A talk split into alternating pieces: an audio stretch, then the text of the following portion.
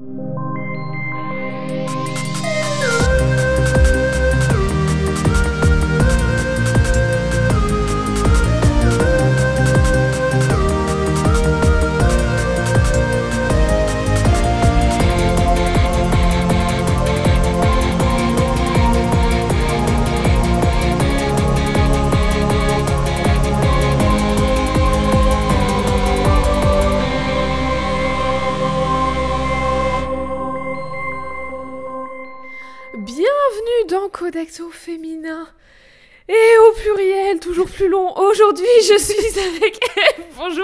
Comment vas-tu? Salut, ça va et toi? Ça va très bien, ça va très bien. Surtout qu'aujourd'hui, on est aussi avec une invitée assez Oui. spéciale parce que c'est une experte à mes yeux de celle dont on va parler aujourd'hui et elle se fout déjà de ma gueule à chaque fois que je dis ça.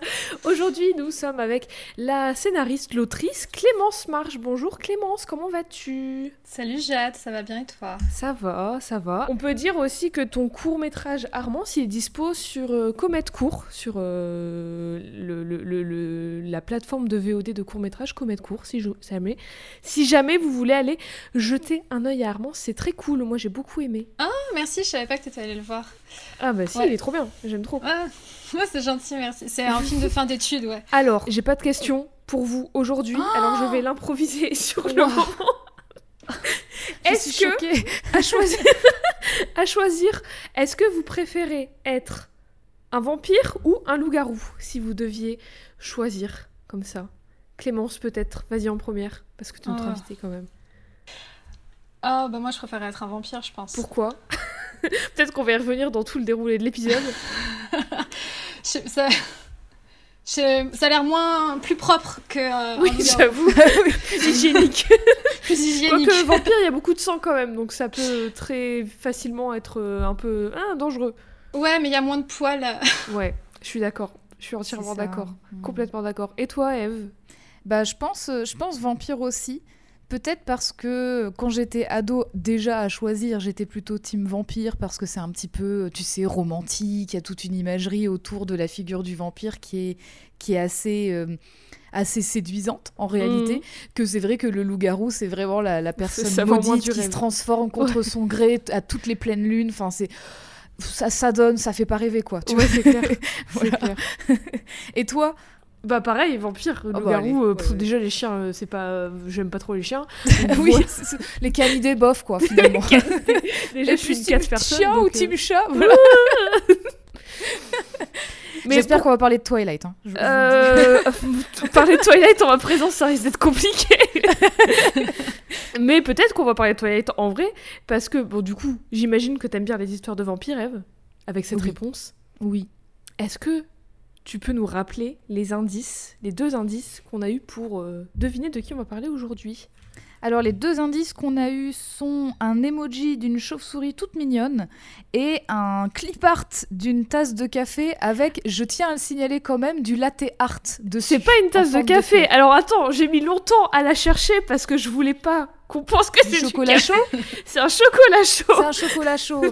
Bon, il y a quand même du latte art dessus. Bah oui, c'est un petit cœur en mousse, en mousse de lait. Ouais.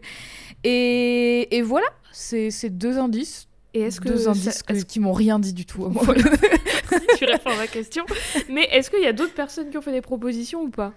Alors oui, on en a eu plusieurs sur, euh, sur le compte Insta en tout cas. On a eu Draculora de, de la série Monster High, j'imagine, des Oui. poupées et de la série de dessins animés. Est-ce que c'est Draculora C'est pas Draculora, hélas. Oh, j'aurais adoré, franchement. On a une autre proposition qui nous, qui nous dit est-ce que ce serait Mavis dans Hôtel Transylvanie? Je connais même pas. Enfin, je connais de nom, mais. Ouais.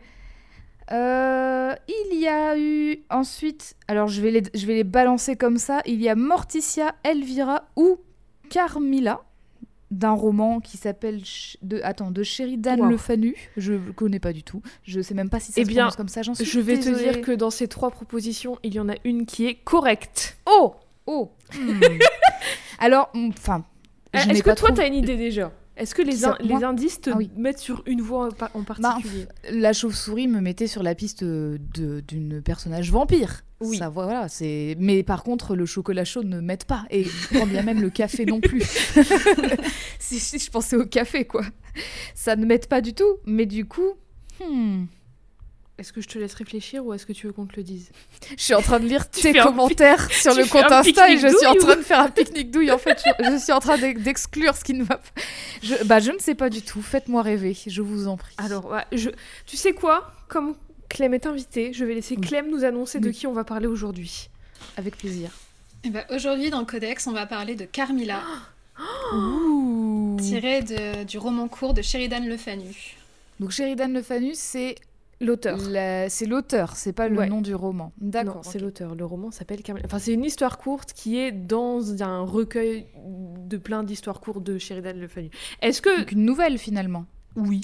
oui. C'est plus long Enfin, qu'une nouvelle quand même. Ouais, C'est plus long qu'une nouvelle? Ok. c'est quand même. Ouais. euh, oui. Bah, je connais pas Mais du tout et j'ai hâte de découvrir. Je crois que ça se qualifie de novella. Oui, voilà. Oh. Eh bien, Eve, J'en suis Carmilla ravie. est une histoire courte, on va dire histoire courte, comme ça tout le monde est d'accord, qui date de 1872 et qui est écrite par Sheridan Le Fanu et publiée dans son recueil d'histoires In a Glass Darkly, qui est une histoire, un, un recueil d'histoires d'horreur. On va y revenir un peu plus tard dans l'émission, mais Carmilla est inspirée du poème non terminé Christabel de Samuel, Samuel Taylor Coleridge, qui a été commencé, enfin qui a été écrit entre 1797 et 1800, mais pas terminé du coup, qui est un poème sur une Géraldine, une meuf un peu étrange qui aime pas prier et qui a des yeux de serpent parfois, vraiment elle est bizarre, et qui rencontre Christabel qui elle, elle est, euh, elle est toute gentille, elle est bien pieuse, c'est une, une- une bonne fille, tu vois.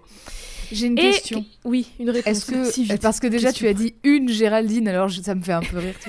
Donc cette Géraldine, une parmi tant d'autres. cette Géraldine, pardon, cette Géraldine, est-ce que finalement elle est, elle fait partie de ces groupes complotistes liés au serpent vu qu'elle a là là. des yeux de serpent. Ouf, attention Attention parce que c'est une plante très glissante. je sais que c'est une pente glissante, c'est pour ça que je pose la question.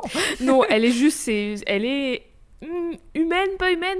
En fait, c'est jamais vraiment. Hmm. Bah, c'est, enfin, clairement oui, mais enfin, c'est jamais vraiment clairement dit Oui.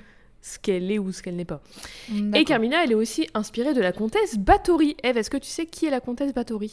Oui, ça me dit quelque chose parce que il me semble qu'il y a eu un film nul sur un jeu vidéo qui a, parlé. Life. Mais est-ce que tu sais vraiment pas- dans le vrai vie qui est qui elle est? Je, ah bah je sais que c'était une comtesse effectivement Oui. qui était euh, euh, qui avait une réputation d'être euh, d'être une sorte de vampire finalement. Oui, Mais je n'en sais pas plus. Bah, en gros, elle, elle kidnappait, enfin, elle torturait et tuait des jeunes femmes euh, vierges. Et apparemment, mais c'est pas, il y a pas de vraies preuves tangibles, quoi.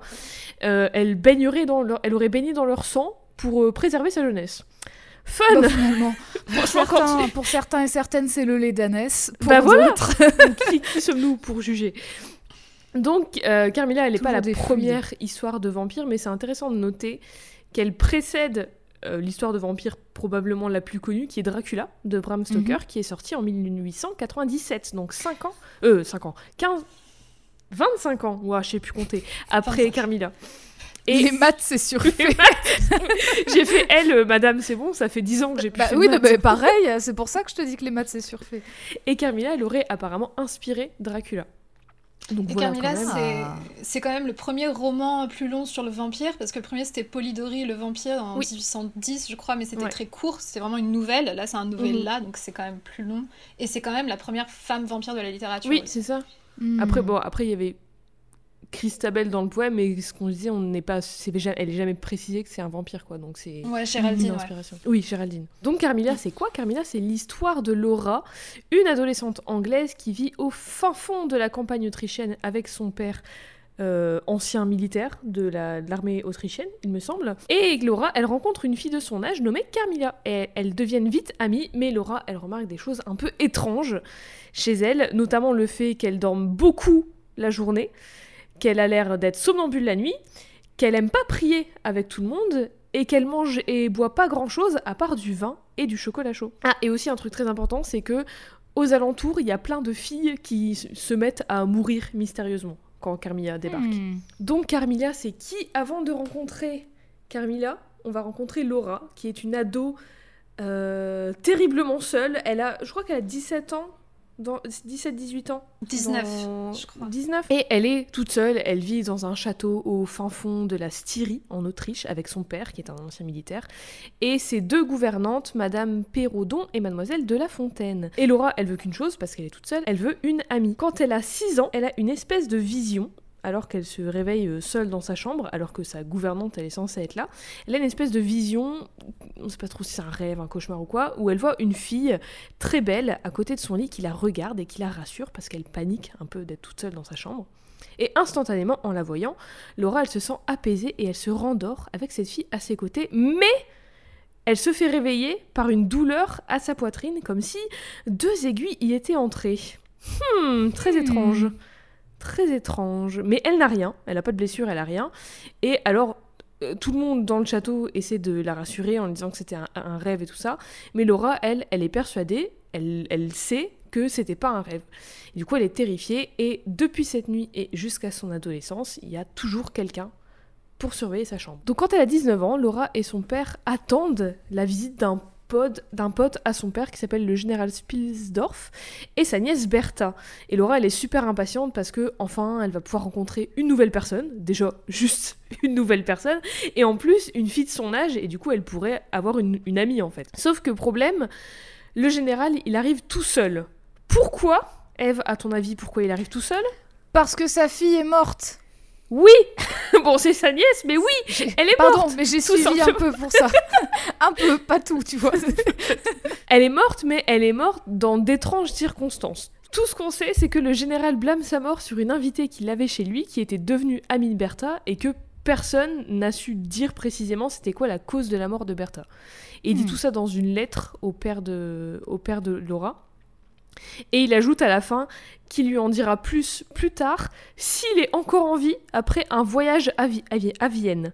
Il est très cryptique, le général. Attends, j'ai pas compris. Il est venu ou il lui a donné, une- ou il lui a envoyé une lettre? Il a envoyé une lettre. Ah d'accord. Attends, il est venu? Non, si. Bah oui, parce que là il y a deux infos là. suis. Je sais plus, Clem. Il vient au château ou pas? Ou il vient et il donne une lettre? Non, c'est la lettre. Il vient après. Il voit, il reçoit une lettre. Il Donc il vient lettre. même pas du tout en fait. Non, il vient même pas du tout. J'ai dit n'importe quoi. Je dis n'importe quoi. Mais donc oui, il part à Vienne. Il dit euh, je pars en voyage à Vienne pour faire un truc très important. C'est une question vie ou de mort. Je t'en dirai plus quand je reviendrai si je suis encore en vie. Si je suis pas mort. Sur- Surprise. Mais du coup, ça fait chier Laura. dans, ce- dans Bah, cette histoire. Ouais, il, aime, il aime vivre dangereusement le général. Mais Laura, ça, ça fait chier Laura parce que du coup, elle pensait trouver une pote. Mais pas de souci, parce que surprise, le soir même, accident de calèche juste en face du château. Ça tombe bien Ah. parce que dans cette calèche, il y a qui? Une dame et sa fille du même âge que Laura. Tiens, Franchement, c'est les coïncidences dans ce monde. Alors, la jeune, il y a donc une dame dans, ce, dans cette calèche et une jeune femme qui est pâle, mince, elle a des grands yeux, elle a des longs cheveux brun foncé et elle est extrêmement belle selon Laura. Et cette jeune femme, en fait, sa- la dame qui est avec, c'est sa mère, et elle la confie au général le temps qu'elle se remette de cet accident, parce que elle, la mère, elle doit partir urgemment, comme ça, et elle ne pourra revenir que dans quelques mois. Elle précise bien aussi au père de Laura que cette jeune femme, donc qui on comprend, c'est Carmilla, Mhm. elle est parfois nerveuse et elle est un peu, hum, elle peut paraître un peu bizarre, mais attention, elle précise que elle n'est pas sujette aux convulsions ou aux hallucinations et qu'elle est totalement saine d'esprit. Très chelou de préciser ça. C'est hyper ciblé, ouais, c'est vrai. vraiment- Attention, je peux être super bizarre, mais il y a ces deux choses-là, ça ne m'arrive pas. C'est pas de problème. Tranquille, tout va bien dans ma tête, je vois pas de quoi vous parlez. Mais enfin, ouais, c'est très bizarre de préciser ça comme ça, genre euh, sans rien demander. Première chose que tu dis sur ta fille, très étrange. Mais donc, bref, elle laisse sa fille Carmilla avec euh, Laura et son père, et elle, elle s'en va. Une fois au château, et après qu'un docteur ait vu Carmilla et ait dit oui, ok, tout va bien, Carmilla, elle dit à Laura que elle la reconnaît de il y a euh, des années et des années quand elle l'avait vue dans un rêve. Incroyable, parce que bah, Laura, pareil, la même chose en fait. Elle se rend compte que Mhm. c'est la même personne qu'elle a vue dans son rêve il y a euh, 12, euh, 13 ans. Et Carmilla, elle ajoute aussi que grâce à ce rêve, elle a l'impression de déjà connaître Laura et elle a l'impression qu'elles étaient destinées à être amies. Du coup, les deux, elles se rapprochent très vite. Laura lui montre le château, elle lui montre ses alentours, elle lui montre un peu ses spots préférés, etc. Et surtout, Laura, elle est contente parce qu'elle est plus toute seule. Et Carmilla, elle prend les devants. Elle a l'air déjà d'avoir plus confiance en elle par rapport à Laura. Elle est un peu, bah, typiquement ce que tu disais avec le vampire tout à l'heure, il y a un peu ce truc un peu plus euh, séduction et tout. Et Carmilla, Mhm. clairement, elle a plus confiance en elle. Elle, elle est plus. euh, pas avenante le mot que je cherche, mais ouais, elle prend plus les devants, tu vois. Et. Laura, elle, ouais, voilà. Et Laura, elle tombe un peu sous son charme. Et euh, bah aussi, Carmilla, en fait, contrairement à Laura, elle n'est pas euh, confinée à un château toute seule, euh, enfermée un peu euh, toute sa vie. Elle, elle, elle voyage, euh, enfin, elle est libre, elle sait ce qu'elle veut. Et aussi, surtout, il n'y a pas d'homme dans sa vie. Elle a pas, il n'y a, il y a pas de père ou d'oncle ou quoi dans sa vie, comme Laura ou Bertha avaient un père ou un oncle. Voilà, petite Mm. info, hop, je la mets là, tu la retiens pour plus tard. Mais du coup, il y a un peu ce truc, en plus de, de- du charme de Carmilla, qui intrigue un peu Laura, parce qu'elle est un peu... euh, elle sort de nulle part, elle est, elle est différente d'elle, enfin tu vois, elle est, elle, ça l'intrigue beaucoup. Et en plus de ça, Carmilla, elle est très tactile avec elle, elle, elle lui dit des petits mots doux et tout, elle l'appelle darling, elle l'appelle dear et tout, enfin tu vois, elle est, elle est très... Elle, elle charme beaucoup Laura, tu vois. Hmm. Mais Laura, elle dit aussi qu'il y a des choses chez elle qu'elle aime moins. Bon, ap- enfin, après, elle dit ça, mais après, elle passe toute la page à décrire des trucs qu'elle aime chez Carmilla. Donc, euh, Laura dose un peu, mais franchement, de je poids, comprends. de mesure. Je comprends à 100%, mais voilà quoi. Mais bon, elle dit tout de même que ce qui lui plaît pas chez Carmilla, c'est qu'elle se montre très réservée sur plein de sujets, notamment sa mère, sa famille et son passé. Et que aussi, elle switch d'humeur très vite quand elle parle de tout ça. Tout ce que Laura, elle sait vraiment d'elle, c'est que bah, elle s'appelle Carmilla, que sa famille, elle est visiblement noble et qu'elle vient d'une grande lignée et qu'elle habite à l'ouest. C'est tout ce qu'elle sait. Hmm. Mais pour se faire pardonner de pas trop lui en dire sur elle, Carmilla, elle fait des avances à Laura, elle lui fait des câlins, elle lui récite des poèmes, elle lui fait des bisous sur la joue et tout. Et Laura, bah, elle est un peu. euh, voilà quoi, maxi crush euh, sur Carmilla. Et en même temps, je comprends. Mais en même temps, elle sent qu'il y a un peu un truc qui cloche. Et elle dit elle-même qu'il y a un peu un mix de. de d'affection et de peur et de malaise et qu'elle sait que c'est Mhm. paradoxal mais elle sait pas comment le décrire autrement elle est perturbée en fait et un truc que j'ai pas du tout euh, mentionné, c'est que tout le roman, il est raconté par Laura des années après sa rencontre avec Carmilla. Donc ça aussi, D'accord. faut le retenir. C'est pas un truc qu'elle raconte sur le moment, c'est un truc qu'elle raconte avec du recul quand même. Mais les secrets de Carmilla sont pas la seule chose étrange chez elle, notamment le fait que elle soit somnambule, qu'elle prie jamais avec les autres au château, parce que Laura et ses gouvernantes et son père prient euh, avant les repas et tout ça, machin. Et Carmilla jamais. Et Carmilla, elle se couche tard et elle se lève tard dans l'après-midi en général. Elle ne mange pas et elle ne boit que du chocolat chaud ou du vin. Elle, elle détonne un peu et elle a un peu ses... C'est c'est assez surprenant en réalité parce que, enfin là pareil, dans l'idée des vampires, tu te dis, allez, ils boivent du vin parce que le vin c'est un peu la couleur du sang, nanana. Mais le chocolat chaud, je trouve que c'est vachement. euh, tu vois, c'est c'est Bah ouais. surprenant en fait. Après, c'est... Enfin, il n'y avait pas encore tous ces codes établis non plus, tu vois. Oui, Donc oui, oui, c'est hyper surprenant, je trouve. Oui, j'avoue, moi aussi. Genre, c'est une jeune fille donc elle boit du Bah oui. chocolat chaud. Bah écoute, elle va pas boire du café Pense à son cœur Non mais tu vois Bah, je pense à son cœur, oui, mais je pense pas que, enfin, finalement, ça changera grand chose. Mais c'est vrai que c'est, ça m'a surprise aussi. Mais enfin, j'aime bien, j'aime, j'aime bien ce choix, je sais pas. Ouais. Est-ce qu'elle met des petits chamallows dans son chocolat ou pas J'espère. J'espère. Mais du coup, en parlant de trucs mystérieux, pendant que Carmilla et Laura se rapprochent, aux alentours, il y a des jeunes femmes et des filles qui se mettent à mourir une à une après avoir été souffrantes inexplicablement pendant des jours, voire des semaines, à être euh, toutes pâles et toutes cernées et faibles et un peu dépressives. À chaque fois, quelques jours après avoir dit avoir vu un fantôme. Un peu comme Bertha, en fait. Hmm.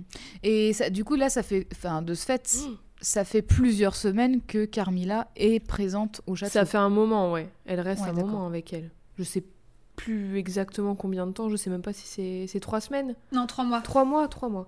Bah oui, vu que sa mère doit revenir après trois mois, c'est ce qu'elle dit aussi à Bertha. Euh, et d'ailleurs, pendant qu'il y a un, quand un cortège passe pour une de ses victimes, il y a, euh, c'est un moment où Laura et Carmilla elles traînent un peu autour du château et elles voient le cortège passer et Laura du coup elle se joint au chant religieux parce que tout le monde fait euh, est en train de chanter un truc. Hmm. C'est l'enterrement Carmi- de, de l'une des jeunes filles euh, assassinées par, euh, par Carmen. Ouais, ouais. Mais du coup, quand Laura elle se met à, à chanter, Carmilla elle pète un câble parce que euh, elle, elle refuse ce chant religieux et elle se plaint que ça lui casse les oreilles et elle dit que de toute façon, euh, c'est bon, ça va, il nous saoule, euh, la mort c'est pas si triste que ça quand il pense parce que de toute façon on y passe tous et c'est la seule chose qui nous rassemble vraiment et c'est naturel. Et il y a une certaine importance de la nature pour Carmilla qui va revenir, que je trouve très Mhm. intéressant d'ailleurs, on va y revenir après. Mais du coup, elle commence, ouais, Carmilla, elle commence à faire une espèce de crise où genre, euh, je sais pas, son corps, il est, il est un peu comme possédé, comme si elle avait des, mais on rappelle, elle a pas de convulsions. Mais tu vois, a- elle a un peu, elle est, elle fait une crise, ouais, bizarre. Elle s'assoit et Laura, elle s'assoit à côté d'elle et elle lui tient la main pour la calmer. Hmm. Chose intéressante à noter par rapport à la religion, c'est que bon, enfin, c'est un truc, on va le voir assez euh, récurrent dans les histoires de vampires, les vampires euh, versus la religion et tout ça. Mais là, euh, dis-moi si je me trompe, Clem, mais il me semble que le Fanu, il était pas mal euh, religieux, il était protestant, je crois, mais genre vraiment euh, beaucoup. Mm. Surtout pour l'époque. Et donc à ce moment-là, moi, dans l'histoire, quand je lisais Carmilla, quand je lisais le bouquin, je, je me posais la question de est-ce que il veut euh, démoniser Carmilla en mode euh, c'est la meuf qui aime pas la religion et du coup c'est pas bien? Ou est-ce que juste il établit cette info tu vois sans poser de jugement dessus? Et du coup à ce moment juste à ce moment-là dans, l'histoire je me posais un peu la question. Parce que l'époque parce que le gars qui l'a écrit euh, c'est le fait qu'il soit religieux et tout. Mais tout de même enfin je savais pas trop quoi en penser parce que tout de même Carmilla c'est une perso qui va à l'encontre totale de euh, cette image de la jeune femme victorienne classique que peut euh, être Laura. Genre elle est, toute sage, elle est pieuse, euh, elle exprime pas trop ses émotions ni ses désirs, elle est plus, elle est, elle est docile en quelque sorte. Alors que Carmilla, elle, elle montre ses émotions et ses réactions, et elle en a beaucoup des réactions et des émotions. Et au final, elle est vachement humaine dans ses émotions et tout. Et elle est pas tant. euh, Elle est pas tant montrée comme un monstre que ça, je trouve. Et du coup, j'étais un peu en mode, mais qu'est-ce qu'il veut dire à ce moment-là dans l'histoire, tu vois? C'était très. C'est pour ça que je trouve que cette histoire, elle est trop bien écrite, d'ailleurs. C'est que tu te poses. Tu te. Je sais. J'arrivais. Tu mets du temps à cerner. Carmilla, vraiment, je trouve. Enfin, en tout cas, c'était mon impression quand je l'ai lu pour la première fois. Je sais pas où je vais en venir avec cette phrase, je me suis perdue. Bah, T'avais commencé par dis. une question, en tout Oui, cas. j'ai commencé par une question. Mais voilà. Mais oui, donc en fait, à ce moment-là, je savais dire, pas c'était vraiment. quoi la question déjà? La question, Est-ce c'était qu'il est-ce qu'il essaie de, de démoniser Carmilla en, en montrant son rejet de la religion? Mais moi, du coup, j'ai une autre question. C'est que est-ce que Laura est protestante ou catholique? Ah, ou- Euh, ouais, Parce que du coup, c'est pas la même façon de je si pratiquer le, christianisme aussi. Et si lui, il est protestant, peut-être que aussi, euh, tu vois, il c'est même au sein même du catholique, enfin de la de- du christianisme. C'est vrai qu'il y a des guerres de, de religion. Moi, je. Je sais pas, hein, je Mais- j'en sais rien du tout. hein. S'ils sont, Oui, si le personnage est en, je crois que le personnage il est anglais. Enfin, ils sont, euh, ils sont Oui. britanniques et du coup il y a plus de chances qu'il soit, qu'il soit euh, église anglicane que, que protestant, je pense. Ouais. Mais donc euh, je sais pas, mais ma question en tout cas c'était Clem, toi, est-ce que quand tu l'as lu à ce moment-là, t'avais aussi un peu un doute de qu'est-ce qu'il veut faire avec ce personnage? Est-ce que il est plus, est-ce qu'il se place du côté, euh, est-ce que déjà il fait une dichotomie religion versus euh, Carmilla versus vampire? Et est-ce qu'il se place du côté de la religion? Ou est-ce que t'avais, est-ce que tu as pas pensé? Je sais pas. Est-ce que t'avais une autre lecture? Est-ce que t'avais un doute aussi là-dessus à ce moment-là? Bah, c'est tout tu l'intérêt. mais- Ouais, ouais, parce que je l'ai lu il y a ouais, un bail, mais euh, c'est- tout l'intérêt, je trouve, de l'histoire, c'est que on- Ouais. on- ça peut être l'un et l'autre à la fois. À la fois, ça Mm. peut être, oui, on démonise euh, le personnage, à la fois, ça peut être, en fait, elle est une critique euh, très Mm. intéressante de la société victorienne euh, contemporaine de Le Fanu. Et Mm. c'est ça qui fait que c'est intéressant, c'est parce qu'on n'a jamais la réponse, en fait. Ouais, ouais, je suis d'accord. De même sur mais- son identité, le fait qu'il y ait aussi de- autant de. Le fait qu'elle soit si humaine, c'est ce qui fait qu'elle est monstrueuse, parce qu'elle est à la Mais fois oui. très humaine et à la fois elle fait des choses horribles, et du coup, c'est ça qui, qui rend le personnage d'autant plus monstrueux, quoi, parce qu'elle nous ressemble. Ouais, complètement. Et surtout son rapport avec, justement, ce que je disais qu'elle avait un rapport très intéressant à la nature. Il y a aussi ce Ouais. truc, du coup, euh, qui, qui s'oppose à la religion d'une certaine manière, avec où elle, elle, Ouais. elle j'y reviens après dans, dans, dans mes notes, mais elle, elle, elle croit pas en un dieu, mais elle croit que tout vient de la nature et tout ne vient pas d'un dieu, en fait. Donc elle explique, enfin, comment dire, ça explique beaucoup de choses sur elle aussi. Finalement, elle est du côté de la science. Et Oui, euh, c'est ça. Après, c'est un, un truc qui est propre au gothique aussi, tu vois, de, euh, au genre gothique, de montrer les personnages, enfin d'écrire ces personnages-là monstrueux. Bah, c'est en fait le gothique, c'est un genre qui est éminemment queer en fait, parce que Mm. ce sont toujours Oui. les monstres. En fait, ce sont les personnes queer qui regardent la société de ce point de vue extérieur et Bah qui oui. en font la critique. Complètement, c'est ce qu'on a dit. Bah, on a dit dans plusieurs épisodes où on parlait d'horreur, par exemple euh, l'épisode sur Sadako ou l'épisode sur Tiffany de, de Chucky. De, tous les persos dont on a parlé, on parle plus de, de choses queer euh, dans un épisode sur Chucky. Mais oui, enfin, c'est tout ce truc de la monstruosité et de l'horreur, forcément, c'est c'est fondamentalement queer, à mon sens.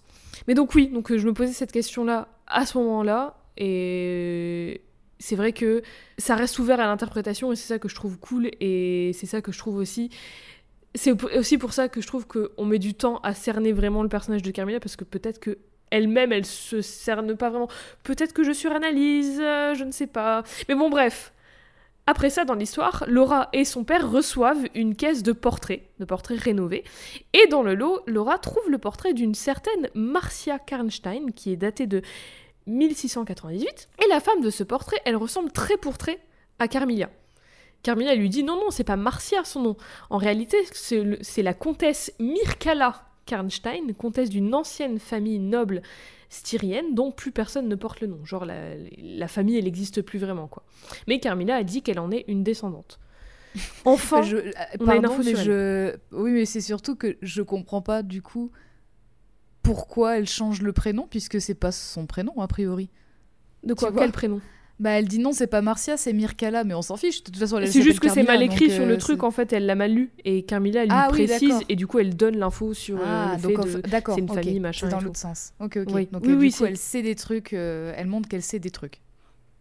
Elle montre qu'elle sait des trucs. Mais- pas en général, mais sur Non, ce mais oui, Voilà, Elle elle, donne montre une qu'elle en info sait plus que ce qu'elle ce que ce qu'elle euh, ce qu'elle a l'air de, de montrer quoi. Enfin, tu, tu vois Oui. que en fait, elle se dévoile malgré elle un peu, non?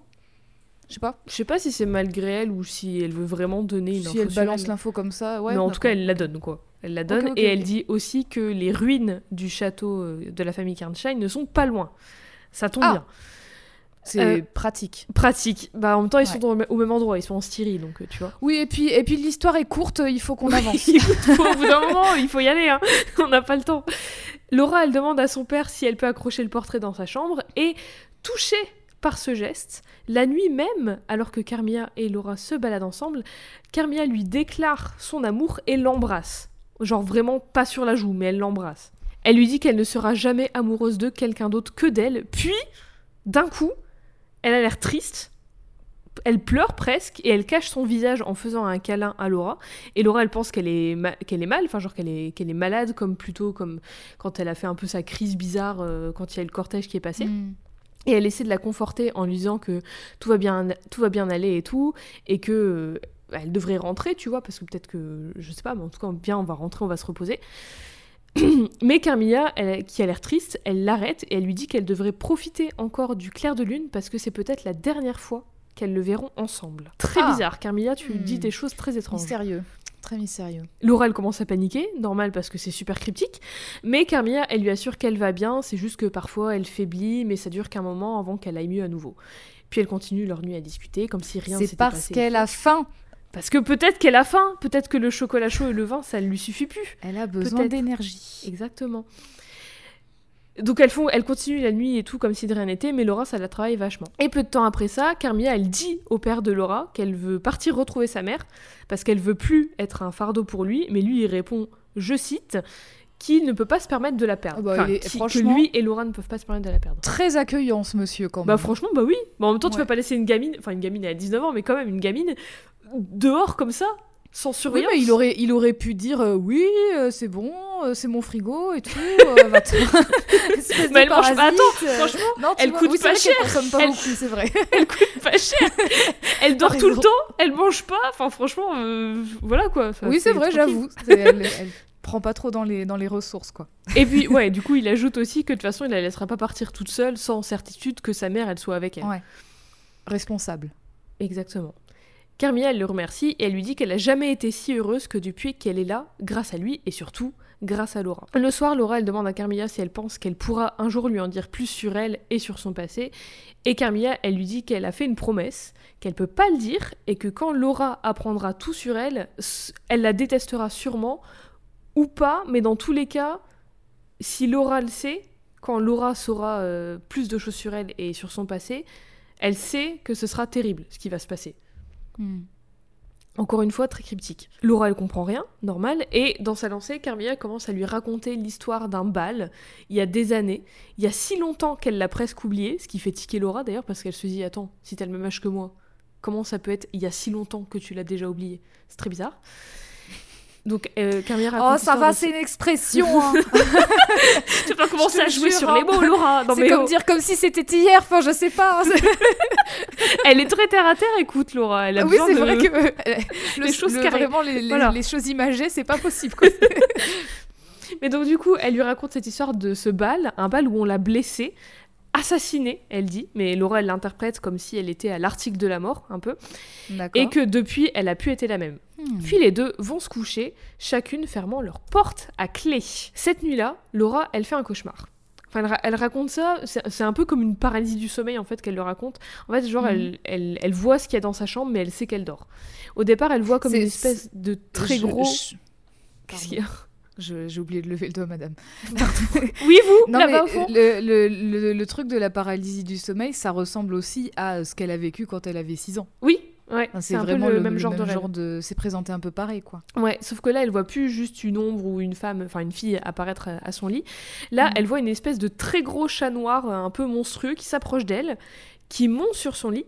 Et là, comme son rêve de quand elle avait 6 ans, elle sent la douleur de deux aiguilles euh, dans, dans sa poitrine.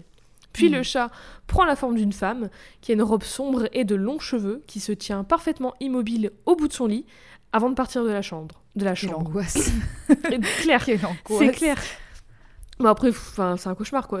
un cauchemar, c'est angoissant de base. Oui, non, mais oui, mais attends, tu, tu te dis quand même, j'ai fermé ma porte à clé. Mais c'est ça.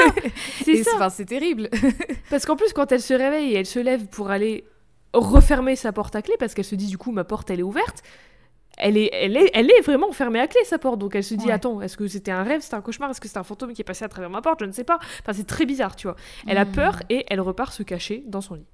Le lendemain, Carmilla, elle raconte à Laura qu'elle a vu un truc terrifiant la nuit et les deux, elles se rendent compte qu'elles ont vu la même chose. Mais ça n'empêche que il n'y a que Laura qui se réveille de plus en plus euh, lasse et fatiguée et un peu, tu vois, tous les matins. Hmm. chaque, matin qui passe, elle se réveille de plus en plus bizarre. Puis ça C'est normal, c'est parce que tu fais des dons du sang non consentis.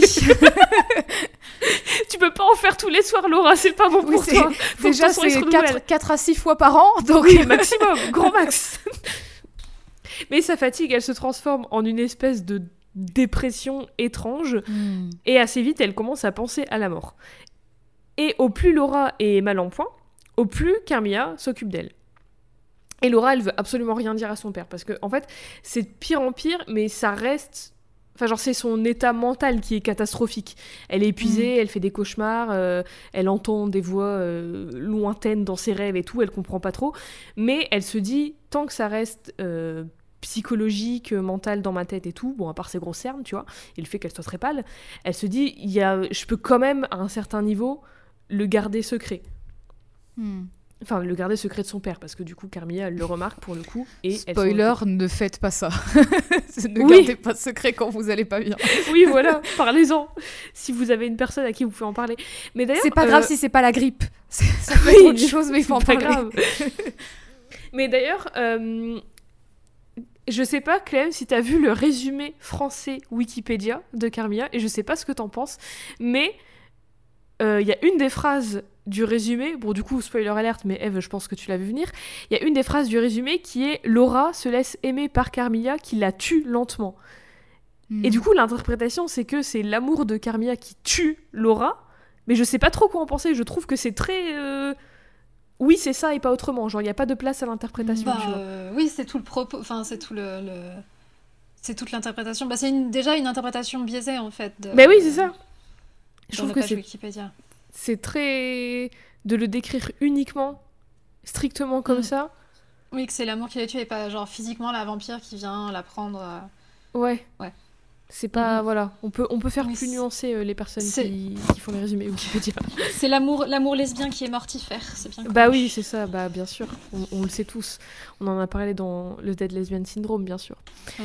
Mais ce truc. euh, de- ce truc de la maladie contagieuse un peu épidémique et tout, on le retrouve dans beaucoup d'histoires d'horreur d'ailleurs, où euh, il y a une maladie, une malédiction propagée par le monstre. On en parlait l'année dernière, la semaine dernière, il y a deux semaines, avec Tomie.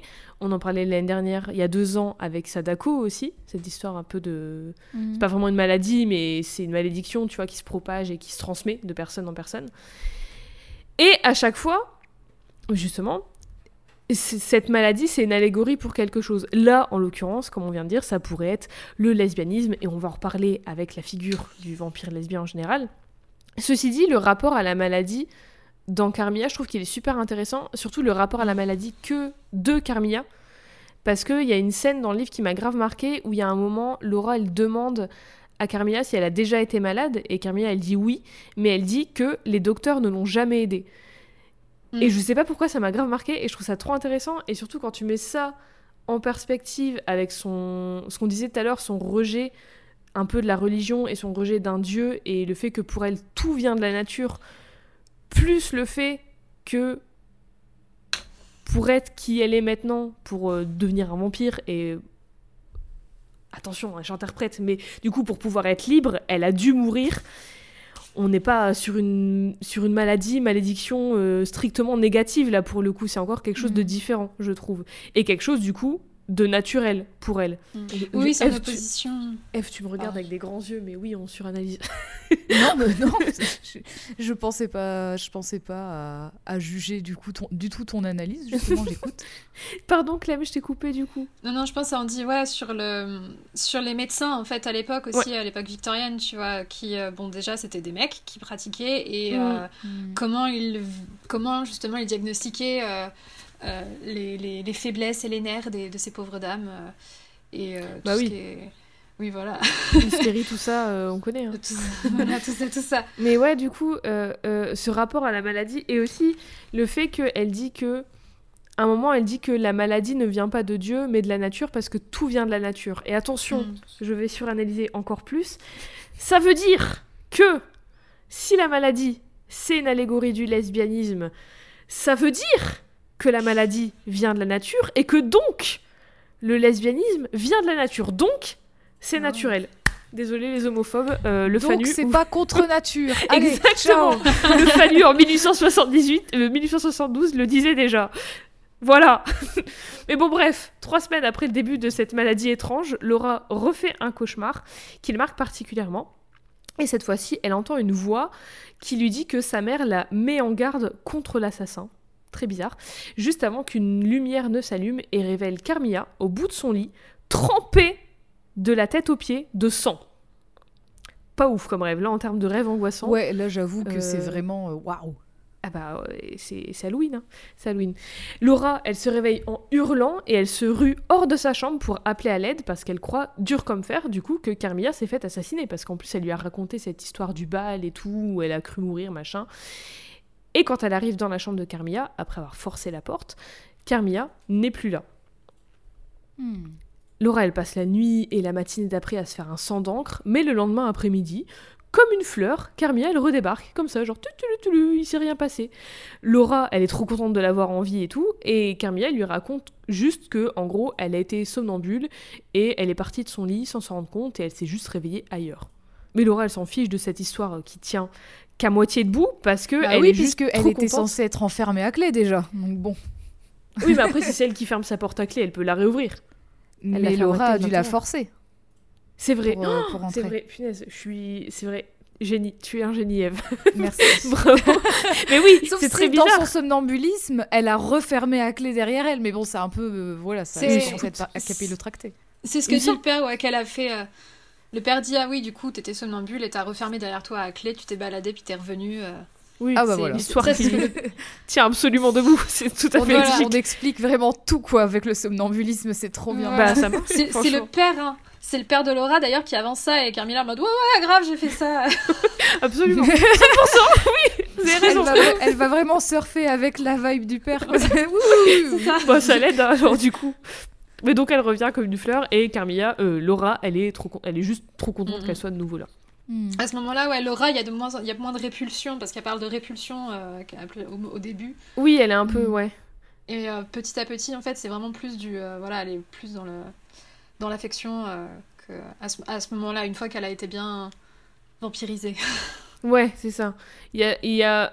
En fait, quand elle parle de répulsion au début, il y a aussi un truc avec. C'est ce qu'on disait la semaine, il y a deux semaines avec Tomier, avec cette espèce de fascination. Il y a aussi un truc de fascination là, mais où elle arrive pas à mettre le doigt sur euh, qu'est-ce qui l'intrigue chez Carmilla parce que elle est, Hmm. elle est mal à l'aise, mais en même temps, elle est, elle aime bien l'affection qu'il lui porte, qu'elle lui porte, et elle aime, elle aime bien Carmilla au final. Et il y a ce truc de, elle, elle a le cul entre deux chaises un peu, mais au, plus- au plus ça va, au moins, au plus elle, elle s'assied sur une des deux chaises. voilà. Au plus elle fait un choix, enfin, elle fait un choix, c'est pas vraiment un choix, mais tu vois, au plus elle, euh, elle va d'un côté que plus que d'un autre. Ceci dit, au bout d'un moment, euh, le père de Laura, il est pas con, et il remarque que Laura, elle est visiblement mal en point. Du coup, il appelle un docteur pour l'examiner au bout d'un moment. Hmm. Et en l'examinant, le docteur, il découvre une espèce de bleu sous sa clavicule, là où elle avait senti les deux aiguilles la planter dans son rêve. Le docteur, parle avec le père de Laura tout seul, avant de s'en aller. Et euh, le père de Laura reçoit aussi une lettre, encore une lettre, du général, et après l'avoir lue, et après avoir parlé avec le docteur, il décide d'embarquer Laura avec lui aux ruines de Karnstein, en laissant derrière eux un petit mot disant que Carmilla peut les rejoindre une fois qu'elle sera réveillée, parce qu'elle dort encore. Hmm. Sur la route, Laura et son père retrouvent le général qui a l'air euh, un, peu, plus maigre et plus triste et plus vénère que la dernière fois que le père de Laura l'avait vu. Et euh, il les accompagne jusqu'aux ruines de Karnstein. Sur la route, euh, le général leur raconte enfin l'histoire de comment Bertha est morte. Il leur raconte que lui et Bertha sont allés à un bal masqué où ils ont rencontré une fille du même âge que Bertha, nommée Milarka, accompagnée de sa mère, et que Bertha, elle est tombée sous le charme de Milarka. Tiens, La tiens, mère. tiens. Hum, tiens, tiens, ça te rappelle Milarka, personne le nom du tableau. Euh, C'était Mirkala sur le tableau, attention. Mirkala. Oh là oh. Tellement subtil que je me suis fait avoir. bah voilà, et tu vois, ça marche, hein. La mère de Milarka, elle a commencé On dirait à un changement de mot de passe. tu sais. On dirait qu'elle est obligée de changer de mot de Au lieu passe. du coup, elle zéro, je vais mettre zéro lettres, tu vois. La mère de Milarka, elle commence à taper discute avec le général en mode Oh, ça fait longtemps et tout, un peu comme si, elle était, si elle était, si elle était vieux amie. Et Mhm. en fait, elle réussit à le convaincre, alors que lui, là, il la connaît pas du tout, hein, mais elle lui dit du genre euh, Ah si, mais tu te souviens, ce truc et tout, machin. Et du coup, lui, il est en mode Ah oui, j'ai dû oublier. Et du coup, il- elle arrive à le convaincre comme ça que elles sont vraiment d'anciens amis. C'est un peu des bails euh, similaires avec euh, ce que la mère de Carmilla avait fait avec le père de Laura. Mhm. Et pareil, euh, au général, la mère de Milarka, elle dit que sa fille, elle est faible, elle est tombée à cheval, elle a besoin de récupérer le temps que elle, elle parte en mission pendant trois mois, en genre un truc de vie ou de mort, tu vois, elle peut pas trop expliquer. Et elle demande du coup au général de surveiller Milarka quelques semaines, le enfin quelques mois, le temps qu'elle revienne. Hmm. Bertha, elle est à fond pour que Milarka elle reste, parce que comme Laura, elle veut plus être toute seule et elle veut une amie. Mais problème, Bertha, elle tombe malade, elle a les mêmes symptômes que Laura, et elle a des cauchemars similaires à ceux de Laura. Et le général raconte qu'après avoir demandé l'avis d'un docteur, qu'il précise être un docteur pieux, il a compris que Bertha avait été visitée par une vampire. Vampire qui est Milarka, du coup. Il a alors essayé de la tuer avec une épée qu'elle a esquivée avant de mordre Bertha et de s'échapper, et Bertha est morte cette nuit-là. Cette vampire, Milarka, le général, il est maintenant persuadé qu'elle est la comtesse Mirkala après avoir vu le portrait. Parce qu'en fait, il a vu le portrait de Mhm. l'original du portrait que Laura a vu de Mirkala. Et il a reconnu Milarka dessus, et du coup, depuis, il est à la recherche de la comtesse Mirkala pour la tuer en lui coupant la tête. Yes Parce que pourquoi pas? J'ai une petite question. Le mot vampire, il existe depuis quand? En fait Wouah Attends, ah, Est-ce qu'il a, été inventé? Non, il n'a pas été inventé par Sheridan le. Non, le il existait avant parce qu'il y avait des histoires qui s'appelaient euh, Le Vampire euh, de, Ouais. de, de 1700 et tout là. Euh, le vampire, le vampire de Polidori, ouais. Oui, c'est ça, le vampire de Polidori de 1819, mais en 1748, il y avait aussi euh, le vampire de Ossenfelder, un truc allemand, tu vois, donc ça existe depuis, uh-huh. euh, ça existe depuis longtemps. Mais je, est-ce que non, mais c'est vrai que dans Carmilla, en tout cas, ils disent pas le mot vampire, ils disent le mot ou pire. Oui, c'est vrai, exact. Ah, je me demande pas si c'était pas une. Enfin, ou pire, c'est le nom utilisé justement en Europe de l'Est à ce moment-là. Ouais, c'est ça, parce que bah, je l'ai noté après dans mes notes, mais en gros, euh, c'est à cet 18e, 19e siècle, ça, le, la figure du vampire, elle, elle vient de, de plein de, de, d'histoires orales, de folklore et tout, de plein de mhm. choses euh, d'histoire euh, d'Europe de, l'Est et de vraies personnes comme la comtesse Bathory. Et le mot, il a un peu évolué à travers le temps, mais oui, c'est à peu près au 18e siècle, quoi.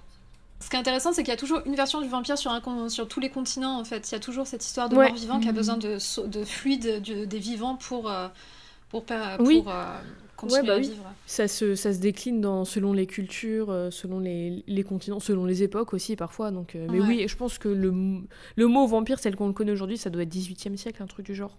Peut-être 17e. Mm. Mais... Enfin, de, de ce qu'on sait, en tout cas. Euh, à l'heure où on parle. C'est ça, c'est au cours du début 18e qu'ils ont pris le mot justement euh, ou pire et qu'ils en ont fait le mot vampire euh, en France et après en Angleterre. Ouais. D'après Wikipédia. Oui, voilà. Mais bon, c'est sourcé quand même Wikipédia des fois. c'est vrai, maintenant c'est mieux que c'est mieux que ce que ça a pu être. Oui, c'est clair. Bref, toute cette petite troupe arrive aux ruines de Kernstein et le général demande à un bûcheron. Ouais, ouais, c'est ça. Ouais, ouais, c'est un bûcheron. Le chapitre s'appelle Le bûcheron. Oui, oui, c'est parce qu'il y a le baron après qui arrive, du coup j'ai confondu. Un bûcheron où trouver la tombe de Mirkala, ce à quoi il répond qu'elle a été bougée après qu'un gars ait vaincu tous les, vampires, de la région il y a quand même quelques temps. Il ne reste que les ruines de la chapelle où se trouvait la supposée tombe et du coup le corps de Mirkala. Et c'est là, face au général et surtout face à Laura, que Carmilla apparaît. Laura, elle est soulagée de la voir. Mais c'est que de courte durée parce que le général fonce sur Carmilla avec une hache à la main. Et immédiatement, Carmilla se défend avant de s'en aller. Laura, elle, piche pas trop ce qui vient de se passer. Et euh, elle, appelle, euh, elle appelle Carmilla en mode. Enfin, genre, elle s'exclame, tu vois, Carmilla. Et le général, il est en mode. Qui? Enfin, genre. Euh, quoi? Mais c'est pas Carmilla, là, c'est Milarka. Enfin, c'est Mirkala qu'on a vu, là. C'est pas Carmilla. C'est celle qui a tué Bertha qu'on vient de voir. Et du coup, Laura, elle est un peu en mode. Hein? Quoi? Elle, elle, elle, comprend pas tout ce qui se passe? Au bout d'un moment, à force d'inverser ses lettres, elle aura plus de prénom. Hein. Ben oui, elle va, arriver à court. Bah déjà, là, c'est compliqué. Au-delà de trois, euh, je sais pas. Bah là, là, oui, là, elle a fait les syllabes après. Ouais, ça va être compliqué. Mais donc, du coup, le, euh, le général dit à Laura que la personne que tu crois, que tu viens de voir, que tu penses être Carmilla, elle n'existe pas. Elle n'existe plus. Il n'y a plus que la vampire Mirkala qui existe. Mais alors, du coup, l'idée, l'histoire comme quoi qu'il y a quelqu'un qui a, qui a décimé tous les vampires du coin, donc ça veut dire que, en fait, dans, dans cette histoire courte, le, les vampires existent et les gens le savent. C'est pas tout le monde. Le sait non, ça fait partie du folklore. Oui, voilà. Et c'est à ça qu'on oppose la... Ouais. Mais parce que le fait que le bûcheron ils disent ben, les, les vampires ils ont oui mais c'est une histoire euh, ah oui c'est un peu une légende qui traverse qui ça. voyage dans, dans, la région c'est une superstition et à ça s'oppose euh, la religion qui est la bonne croyance en fait face à la superstition du petit peuple. Oui, mais Laura, genre de bêtises. D'ailleurs, Laura après elle le qualifie de superstition. Elle sait même pas elle-même si elle y croit, tu vois. Parce qu'elle comprend pas ce qu'elle a vu, mais en même temps, euh, voilà quoi. Et alors, au même moment, il y a le baron Vordenberg, qui lui, du coup, justement, est un descendant de ce supposé tueur de vampires de l'époque, mhm. qui débarque. Ce qui est génial, c'est que là, on a, on a le modèle pour Van Helsing euh, qui apparaît Grave. Oui. plus tard chez Dracula. Mais de toute façon, oui, euh, ça va être repris dans plein de choses. Carmilla aussi, elle va mhm. apparaître dans les jeux vidéo Castlevania, tu vois. Donc, mhm. Ah bah oui, c'est vrai. Oui, oui, ouais. Elle est dans, elle est dans la oh, série animée aussi, c'est une antagoniste. Mais... Ah oui, après c'est une petite antagoniste. Je pense pas qu'elle ait un rôle, qu'elle a un gros rôle dedans. Mais bon, bref, oui, on voit tous les tous les petits archétypes des histoires de vampires, enfin mhm. archétypes entre guillemets, qui se, qui dessinent, tu vois. Grâce au baron, du coup, elle trouve la tombe de Mirkala et l'ouvre, et dedans trouve Mirkala, la, vampire originelle, intacte. Genre, elle est là. Il la transperce avec un pieu et lui coupe la tête. On n'est jamais trop prudent, j'imagine, avant de la brûler et de jeter ses cendres dans la rivière, parce que on sait jamais ce qui peut se passer. bah non, mais écoute, si euh, si Moi, je trouve d'ailleurs qu'ils n'ont pas été assez prudents, perso. mais écoute, si entretien avec un vampire m'a appris un truc, c'est que tu peux pas juste jeter le corps comme ça. Ça, ça suffit pas. Il faut vraiment t'en débarrasser. Après ça, Laura rentre chez elle avec son père, seule, parce que Carmilla n'est jamais revenue. Enfin, en fait, tu vois, elle, a toujours ce. Techniquement, elle a vu Carmilla partir et c'est tout après parce qu'elle était. Mais c'est quand même, c'est quand même bizarre quand même parce que le gars il lui dit c'est pas Carmilla, c'est Mirkala et, et, le corps de Mirkala est, est là. Enfin. Ben oui, c'est ça qui est bizarre. Tu vois, très bizarre. C'est à dire qu'il y a deux corps de Mirkala. Hmm, bizarre. Don't know. Euh, donc Laura rentre chez elle avec son père et elle se, enfin genre, elle ressent un vide de ouf parce que bah elle est toute seule, il y a plus Carmilla avec elle, mm. et en même temps elle vient de vivre un truc, enfin genre elle vient, enfin c'est un peu, elle est, elle arrive pas à comprendre ce qu'elle vient de voir et comme on disait tout à l'heure, elle dit qu'elle a entendu des histoires euh, sur les vampires de la région et tout, et que pour elle c'est des superstitions, mais en même temps c'est la seule explication qui, qui colle, tu vois, qui semble logique, mais elle, elle sait pas trop parce que pour elle c'est des histoires. Donc euh, elle, elle a le cul entre deux chaises, encore une fois. Laura, elle sait pas. Elle, euh, elle, elle comprend pas trop l'histoire de sa vie. Quoi, bah ouais, mais bon, et la pauvre, elle est tourmentée de tous les côtés, euh, tu vois. Et même si ses cauchemars s'arrêtent peu à peu et si ses symptômes disparaissent, elle est quand même dévastée d'avoir perdu Carmia et, elle est perdue dans tout ce bordel. Hmm. Après toute cette histoire, son père l'emmène en voyage en Italie, tel Ilona Mitrocé, pendant plus d'un an, pour qu'elle se remette de son traumatisme. Mais non Je vais la bah voir oui, c'est les vacances. Mais oui, c'est les vacances en, Italie, Bien que l'accent des spaghettis. Oh, cette ref, elle est deep cut, celle-là Mais donc oui, donc elle va en Italie pour se remettre de son traumatisme. Mais Laura dit que même après ce voyage, même depuis qu'elle va mieux, physiquement et tout, Carmilla occupe toujours ses pensées, tout le temps, mm. autant l'image euh, joyeuse et un peu joueuse et un peu confiante en elle de Carmilla, la belle Carmilla, que celle de la Carmilla un peu plus flippante, celle de ses cauchemars, tu vois. Et elle dit aussi, très important, Laura dit aussi que malgré tout, elle espère encore entendre les pas de Carmilla dans le château. Et cette fin, déjà, je l'adore, moi j'adore, j'adore la fin. Je sais pas ce que t'en penses, Clem. Ouais, c'est. Euh, elle, est trop belle. Et, ça, et le truc aussi que. Le fait que Laura, elle raconte cette histoire avec du recul et qu'elle raconte cette histoire encore avec beaucoup.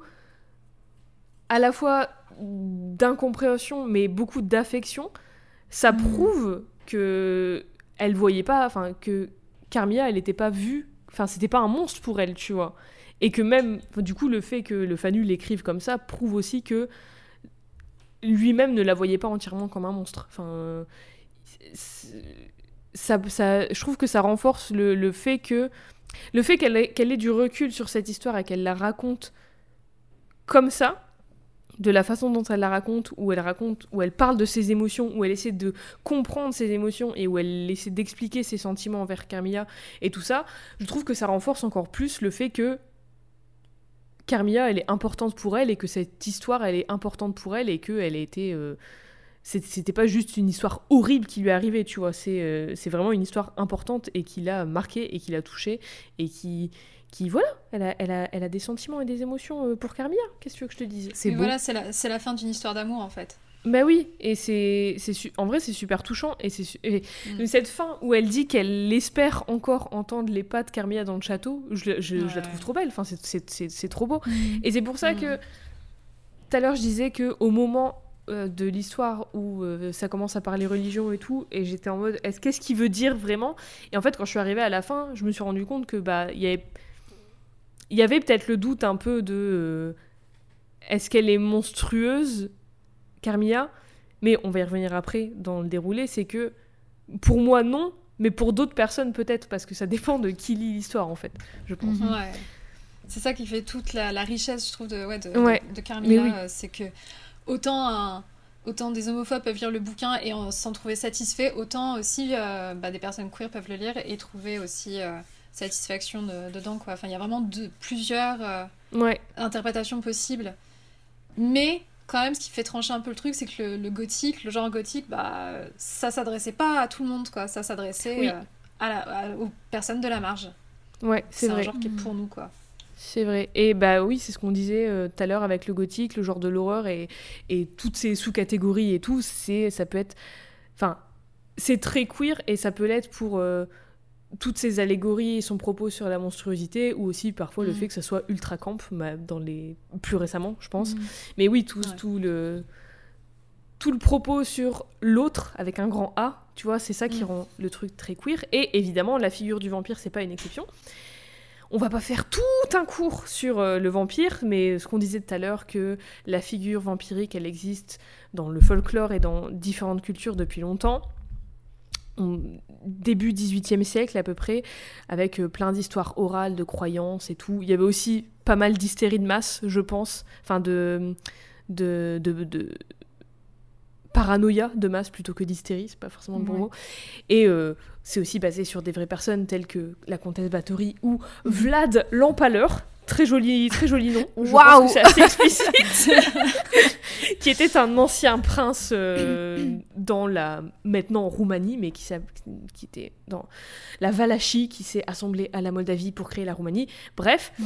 Et dans la littérature, les premières instances de vampires connues sont le poème allemand Der Vampire, le vampire de Heinrich Ossenfelder de 1748, Christabel de Coleridge 1797-1800 euh, ou encore l'histoire courte The Vampire de John William Polidori en 1819. Et Clem, tu voulais revenir un peu sur Christabel Oui, alors déjà c'est trop une pépite ce poème. il est trop beau. Il y a des il est trop beau, même s'il n'est pas terminé. Et il y a des, euh, la traduction est, pas trop, est bien aussi. Euh, enfin, sur Internet, on la trouve, quoi. Mm. Et euh, notamment, voilà, il y a plein de paraphrases pour expliquer. parce que on, on a raconté ou pas déjà ce qui se passe dans le poème? Bah, vite fait que euh, bah, ça ressemble un peu à Carmilla dans le, ça ressemble beaucoup. le pitch, quoi. Ça, ça ressemble beaucoup, ouais. Parce que ce qui se passe, en gros, pour la faire vite, c'est que donc euh, c'est une nana qui se balade la nuit au clair de lune dans, son, dans le jardin de son château, et puis elle tombe sur Géraldine, qui est une jeune femme trop belle, et qui lui dit Au secours, je viens de m'échapper, il y avait trois brigands qui m'avaient kidnappé, euh, aide-moi s'il te plaît. Et du coup, Christabel, comme elle, est, comme elle la trouve jolie, a dit Ok, vas-y, viens dans mon château. Et euh, sauf qu'il y a tous les servants. Euh... J'aurais fait la même. grave. Sauf que tout le monde dort, les serviteurs aussi. Du coup, elle lui dit bon bah mince, euh, je peux pas, ils peuvent pas te faire de lit. Du coup, t'as qu'à dormir dans mon lit. Oh, et oh, c'est dommage. Et du coup, c'est vraiment ces problèmes de riches, tu vois. Les domestiques peuvent pas faire ton lit. dommage. tu peux pas juste sortir un matelas gonflable, un truc, non et du coup, pendant la nuit, bah, Géraldine lui fait tous les outrages à la Christabel. Et euh, sauf que le lendemain matin, le lendemain matin, quand elle veut raconter, euh, quand elle, présente euh, Géraldine à son père, tout à coup, elle est assaillie de visions en fait de Géraldine comme étant monstrueuse, avec des yeux de serpent, avec de la peau qui tombe, enfin voilà, comme un mhm. espèce de zombie.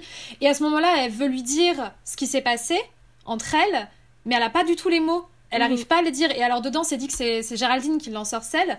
Mais moi, je trouvais que c'était trop intéressant de. que ce qu'elle n'arrive pas à décrire, mine de rien, c'est l'attirance qu'elle a eue pour elle. Et euh, du coup, il y a un truc sur le, le fait de, de, dans le langage de pas arriver à décrire le lesbianisme parce qu'on ne l'a pas déjà, parce qu'on n'arrive pas à le conscientiser, parce mhm. qu'on n'a pas les mots aussi à l'époque pour le dire. et, bah Voilà, et du coup, on le verbalise pas, ça n'existe pas. Mhm. Donc, ça relègue euh, le lesbianisme dans l'invisible autant que le monstre, en fait. Mais oui. Mais oui, complètement. Et le truc aussi de ne pas qu'elle arrive pas à mettre des mots dessus, je trouve qu'il y a aussi un peu ça dans Carmia avec Laura qui revisite cette histoire de son passé et qui essaie de faire sens de ses sentiments et de de de mettre des mots sur ses émotions parce que elle est pas mm. enfin en tant que, que jeune femme victorienne dans cette époque et tout, elle n'est pas censée avoir euh, des émotions et les raconter et les montrer et tout. Donc il y a un peu ce truc aussi où es, tu, tu es sage, tu fermes bien ta bouche et tu fais ce qu'on te dit de faire. Et là, il y a des choses, des émotions qui sortent de toi et tu as besoin de les raconter, de les montrer, de les, dire, mais tu sais pas comment faire. oui, c'est ça. Laura, qui est mine de rien, ce que tout ce que décrit Laura, en fait, ça ressemble beaucoup dans ce qu'elle ressent vis-à-vis de Carmilla, ce côté à la fois attraction, répulsion, bah finalement, ça ressemble mm. beaucoup à l'homophobie intériorisée. Mais oui, à la fois j'ai envie d'y aller, à la fois, euh, ouais, ça me dégoûte, quoi. Ce qui est euh, extrêmement moderne, en fait. Mhm. Et aussi le poème de Coleridge, euh, du coup il n'est pas terminé, mais il y a un ami de Coleridge qui a dit plus tard que, en gros, Coleridge voulait terminer euh, Bon, pour la faire, j'écourte, j'enlève des trucs, mais en gros, Géraldine, il avait prévu de finir sur le fiancé de Christabel qui revient pour, auprès de Christabel, du coup, qui a été un peu, voilà, outragé, donc qu'il faut, faut, vite la marier. Bah et du coup, bah oui, vite. Sauf que Sauf que bah, c'est pas du tout son fiancé, en fait, c'est Géraldine déguisée en homme qui vient et, qui, vient pour l'épouser. Et c'est euh, devant l'hôtel, devant le prêtre, qu'en fait la supercherie est révélée. Ah, et euh, c'est trop bien. Et du coup, ça... du coup, ce qui est marrant, c'est que ça a aussi fait écho à l'histoire des lesbiennes qui, euh, jusque-là, se déguisaient en homme pour, aller, pour pouvoir mm. se marier à l'église. Donc il y a vraiment un truc de, il y a vraiment un truc de vécu lesbien assez, enfin c'est c'est bien vu quoi pour des mecs. Mais oui, euh, mais oui c'est clair, c'est le truc, c'est ce qui me, ce qui me, enfin ça, ça me choque pas, ça me met pas sur le cul, mais ça me surprend quand même, c'est que ce soit des mecs qui écrivent ça, tu vois. Bah, euh, justement, je me posais la question, Sheridan Le Fanu, oui, de ce Sheridan Le Fanu, du coup, tu disais qu'il était très très protestant et tout, mais est-ce qu'on sait autre chose sur lui? Euh, Est-ce que justement il connaissait, il connaissait les, les milieux bah, les milieux plutôt LGBT dans la marge. Enfin, tu vois, est-ce qu'il connaissait ça pour euh, pouvoir écrire Carmilla?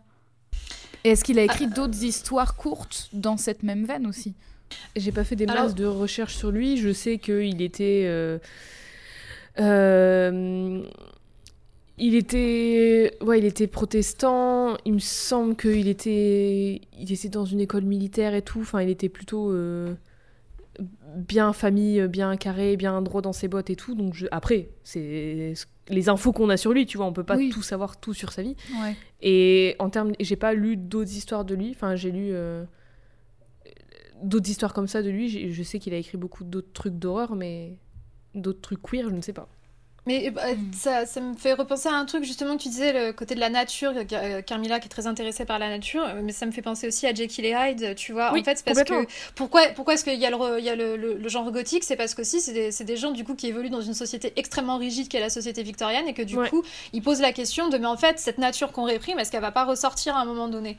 Et du mm. coup, euh, ça fait bah, bah, des mecs, ça peut être leur propre pulsion homosexuelle, enfin pulsion mm. homosexuelle, et euh, enfin ça fait quoi, plein de trucs. Je l'ai pas fait des guillemets avec ses doigts. Oui. Il faut préciser, c'est pas très radiophonique sinon. Pardon. ouais, c'est vrai. Euh, enfin voilà, sur le fait que c'est une société qui, extrêmement, qui réprime extrêmement et la nature, mm. ben, à un moment donné, et c'est pour ça que Carmilla, c'est quelqu'un qui laisse sa nature voguer quoi, à l'air libre comme elle l'entend. Complètement. Et c'est ce qui en fait quelqu'un de monstrueux. Ouais, et complètement. Et aussi ce truc avec. Euh, bon, après, voilà. Mais. Euh, avec Frankenstein, enfin la créature de Frankenstein qui est à la fois du gothique et de la science-fiction. Et la science-fiction aussi, c'est euh, inhéremment queer, à mon sens. Mm. Mais bon, on va pas s'étendre là-dessus, sinon on va arrêter, on va pas arrêter de parler pendant les six prochaines heures. Euh, on a tout inventé, c'est ce qu'il faut retenir. voilà, exactement. Venez à notre, venez à notre cycle de conférences, sinon. Bah, franchement, ça, durera à peu près trois ans. Mais euh, oui, et donc le vampire, la figure du vampire, euh, on l'a évoqué tout à l'heure et tout, c'est toujours mhm. un personnage un peu séducteur et un personnage monstrueux parce que séducteur, peut-être, tu vois. Mais du coup, dans cette idée de monstruosité et de l'autre, le vampire a beaucoup été lu et perçu et interprété et joué aussi au cinéma par beaucoup mm. comme une allégorie de l'homosexualité, un personnage queer codé à minima qui transgresse un peu euh, un monde hétéronormatif et ordonné dans le sens euh, qui, qui, est, qui a un ordre avec des cases et tout par le patriarcat. À noter aussi, du coup, que dans... il y a une grosse place de la religion dans cet ordre, du coup, que, que le vampire met. Euh, dans lequel le vampire euh, euh, met le chaos, que le vampire désordonne les mots. Je ne sais plus, j'ai perdu mes mots. bah, qu'il rejette aussi. oui.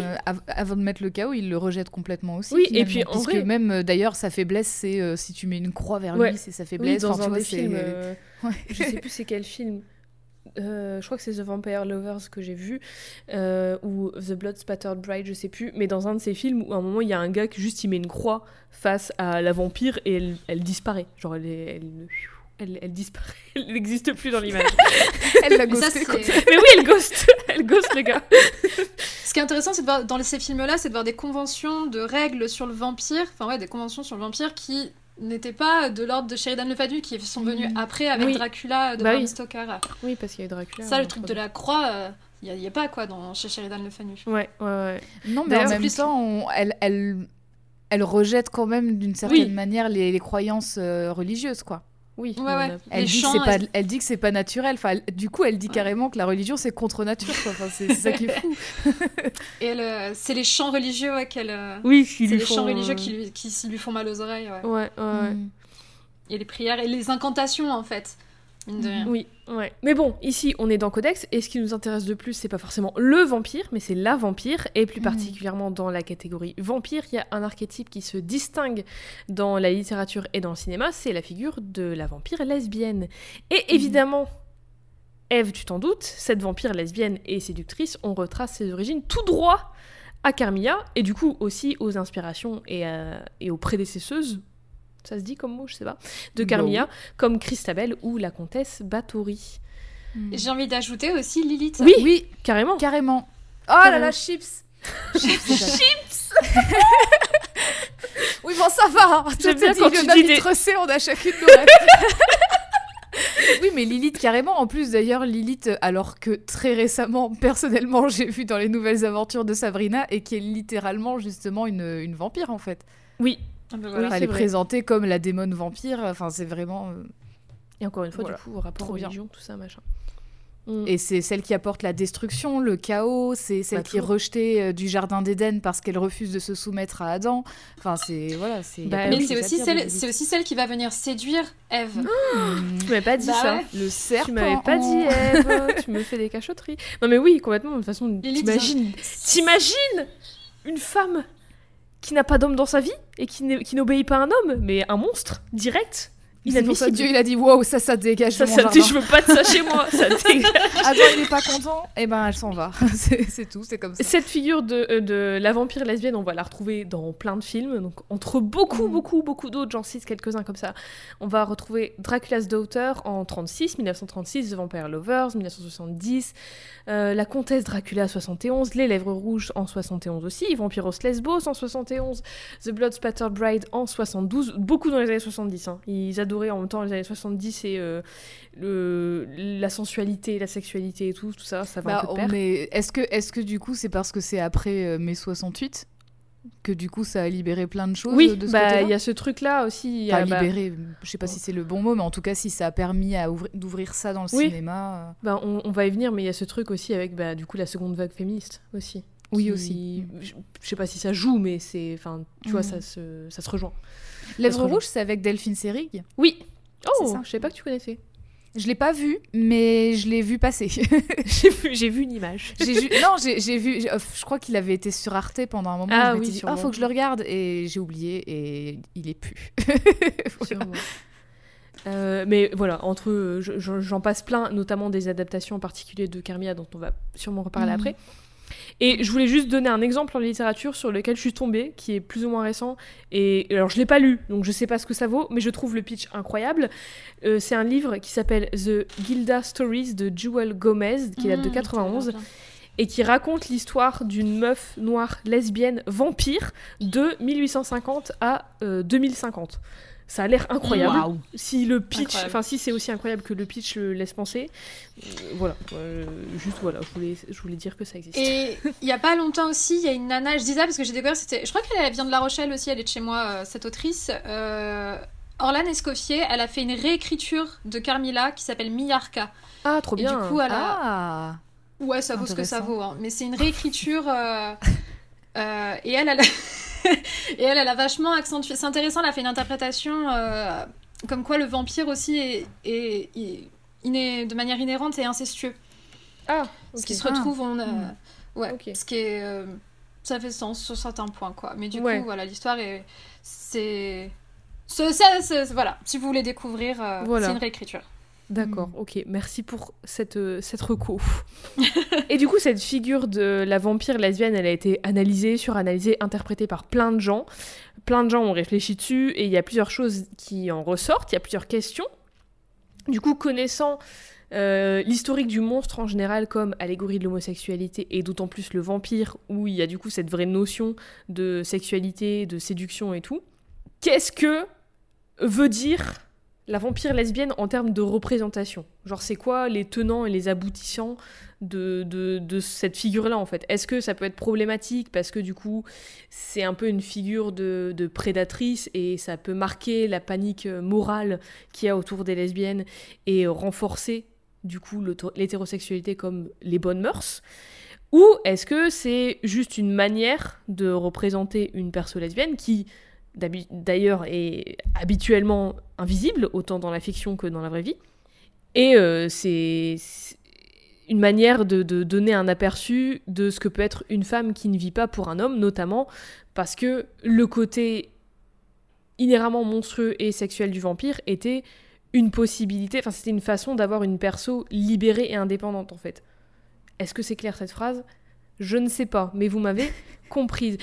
En gros, c'est pas bien ou mal, c'est pas noir ou blanc, c'est un peu plus. Voilà, c'est nuancé, et c'est pour ça qu'il y a 10 000 personnes qui ont fait des thèses et des bouquins et tout dessus, et c'est pour ça qu'on en parle aujourd'hui. Et déjà, euh, déjà concernant le cinéma et Hollywood, à une certaine époque, il faut savoir que c'était presque impossible d'avoir des personnages explicitement lesbiennes dans un film, et encore moins vus sous un bon jour les années 30, euh, le Code la censure.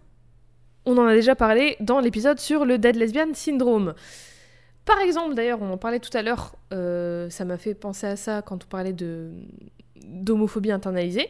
Dans le film Dracula's Daughter de 1936, qui est la suite du film Dracula, la fille de Dracula, donc, pas, elle n'est pas explicitement lesbienne, mais elle est quand même une comtesse qui kidnappe Lily, une jeune femme, et entre elles deux, il y a méga tension. Tu vois, genre, il y a une scène où, euh, la scène où elle l'emmène chez elle, elle est genre reconnue pour être euh, une des premières scènes, entre guillemets, lesbiennes, parce que juste elle lui dit, bah, pose pour moi et je vais te peindre.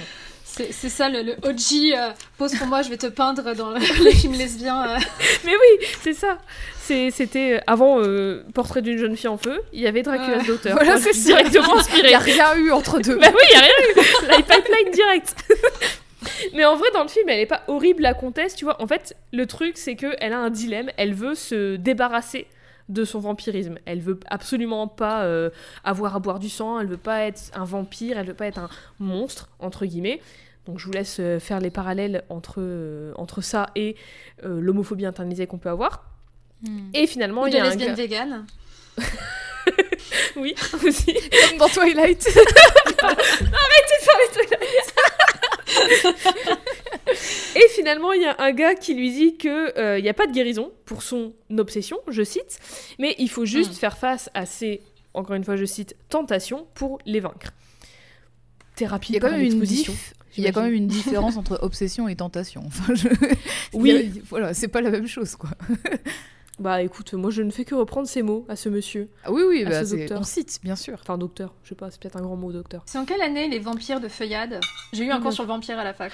ah oui, alors ça fait longtemps que j'ai. Oui, moi aussi je l'avais vu à la fac, mais ça fait Mais parce que justement, Musidora, Musidora qui joue euh, la vampire, bah justement, c'est inspiré de, Carmilla en fait. C'est une des premières apparitions. Je crois que c'est la première apparition de la femme vampire au cinéma, du moins en bah, France. Ouais, je pense, ça hmm. doit être. Euh, Durée totale 7h20. Mon dieu, j'avais oublié. c'est un feuilleton, c'est un feuilleton. Oui, oui. j'avais oublié. Mais oui, c'est 1915. Donc euh, oui, c'est vrai, c'est vrai que j'avais, euh, j'avais complètement zappé qu'il existait. C'est que c'est pas dit que c'est, c'est Carmilla. Enfin, c'est pas oui, dit. mais c'est inspiré. C'est genre. Euh, bah oui. Bah, en fait, parce que la seule vampire lesbienne qui existe, c'est Carmilla, en fait, à ce moment-là. Bah oui, c'est ça. C'est pour ça qu'en fait, toutes, la toutes les vampires lesbiennes dans toute la fiction on peut les retracer à Carmilla parce que c'est la première. Mais toutes les, toutes les femmes vampires, point quoi. En fait, oui, tu les retraces à Carmilla. Et d'ailleurs, elles sont. C'est parce qu'elles sont vampires, elles sont lesbiennes, et parce qu'elles sont lesbiennes, elles sont vampires, en fait. Ouais, euh, c'est c'est ouais, exactement indissociable. Mais donc, bref, oui, la, la hum, fille de Dracula, du coup, cette comtesse, parce que la comtesse Bathory, tout ça, elle va kidnapper Lily pour justement essayer de faire face directement à ses tentations, je cite. Et mine de rien, elle va s'attacher à elle. Mais Bon, elle meurt tout de même à la fin, tuée par un mec jaloux. Kodai, je tiens quand, même, je, tiens quand même à dire que pour faire face à sa tentation et son obsession, elle kidnappe quelqu'un. Je sais pas si c'est si le but de la manœuvre fait que ça marchera, tu vois, finalement. Ça reste un film d'horreur où c'est une vampire, enfin voilà quoi. Ça reste un film d'horreur. Est-ce que ça l'a tenterais pas plus Bah justement, il y a tout hmm. ce, il est, il est trop, moi je, l'aime beaucoup ce film hmm. parce que justement il y a tout ce truc où elle est tiraillée entre je veux pas être une vampire et euh, du coup peut-être que si je fais face au truc, au fait de devoir boire du sang de quelqu'un, je vais plus en avoir envie parce que vraiment ça va me ah, dégoûter. Mais en fait, elle se rend compte que non. Tu vois, donc euh, tu fais les, les parallèles euh, dans ta tête. Mais elle va quand même être tuée à la fin par un mec qui est jaloux parce qu'elle n'a pas voulu le transformer lui en vampire et elle a préféré transformer la meuf en vampire. Enfin, quel sac à merde. oui, oui, je suis d'accord. Je suis d'accord. Non, mais ça va, oui. non, mais où on est là à quelqu'un d'autre Il y en a d'autres des vampires. J'avoue, faut vendre Dracula directement, pas sa fille. Qu'est-ce que tu nous saoules? Et aussi, le film, il était vendu en mode euh, Oh là là, la fille de Dracula qui menace toutes les femmes de Londres. Une meuf. Une seule Mais elle la menace pas du tout. elle la menace pas du tout. Elle la pose chez elle tranquille. La panique morale est là jusque dans le branding du film. Mais oui, voilà, c'est ça. bah oui, voilà. Mais au fur et à mesure des années, il y a pas mal de films avec des meufs vampires lesbiennes et surtout fin des années 60 et dans les années 70. Et on le disait tout à l'heure, on l'évoquait tout à l'heure, dans les années 70, c'est quoi? C'est la deuxième vague féministe. Hmm. Et la présence de la vampire euh, lesbienne et son côté libre et indépendante coïncident du coup avec ce, mouvement de lutte pour des droits fondamentaux, notamment du coup dans la deuxième vague féministe, c'était entre autres choses des droits liés à la libération de la sexualité, aux droits du corps, aux droits reproductifs, etc. Mais tout de même, attention, il faut le préciser, on parle de la vampire spécifiquement lesbienne là, et il faut pas oublier que à cette époque-là, fin des années 60, début 70, les féministes de cette époque euh, et le mouvement féministe étaient très hétérocentrés et très blancs, et dans des gros groupes comme l'organisation NOW, qui est National Organization for Women, mm. elles n'étaient pas forcément euh, hyper ok avec les lesbiennes et elles vont aller jusqu'à totalement les ignorer et voire les pousser à démissionner en 1969, comme par exemple entre autres Rita Mae Brown, qui ensuite elle va manifester avec son groupe Radical Lesbians jusqu'à ce que le groupe des années plus tard en 71 euh, les réacceptent dans leur rang en mode oui bon ok peut-être vous avez raison. Et du coup, tout ce truc de elles ont viré des lesbiennes et les lesbiennes se battent pour leurs droits, pour être euh, considérées dans le mouvement féministe, ça s'appelle la Lavender menace. Voilà, j'ai vraiment fait un truc en deux phrases, mais c'est, je pourrais en parler des heures, c'est mon sujet préféré. Bref. On avait déjà, il me semble qu'on avait déjà parlé de la Lavender menace dans Codex. Certainement, et certainement de la Lavender Scare aussi, c'est, lié. Oui, oui, oui. C'est lié. Bah peut-être dans l'épisode sur le Dead Lesbian Syndrome, sûrement peut-être. Peut-être dans un autre, mais oui.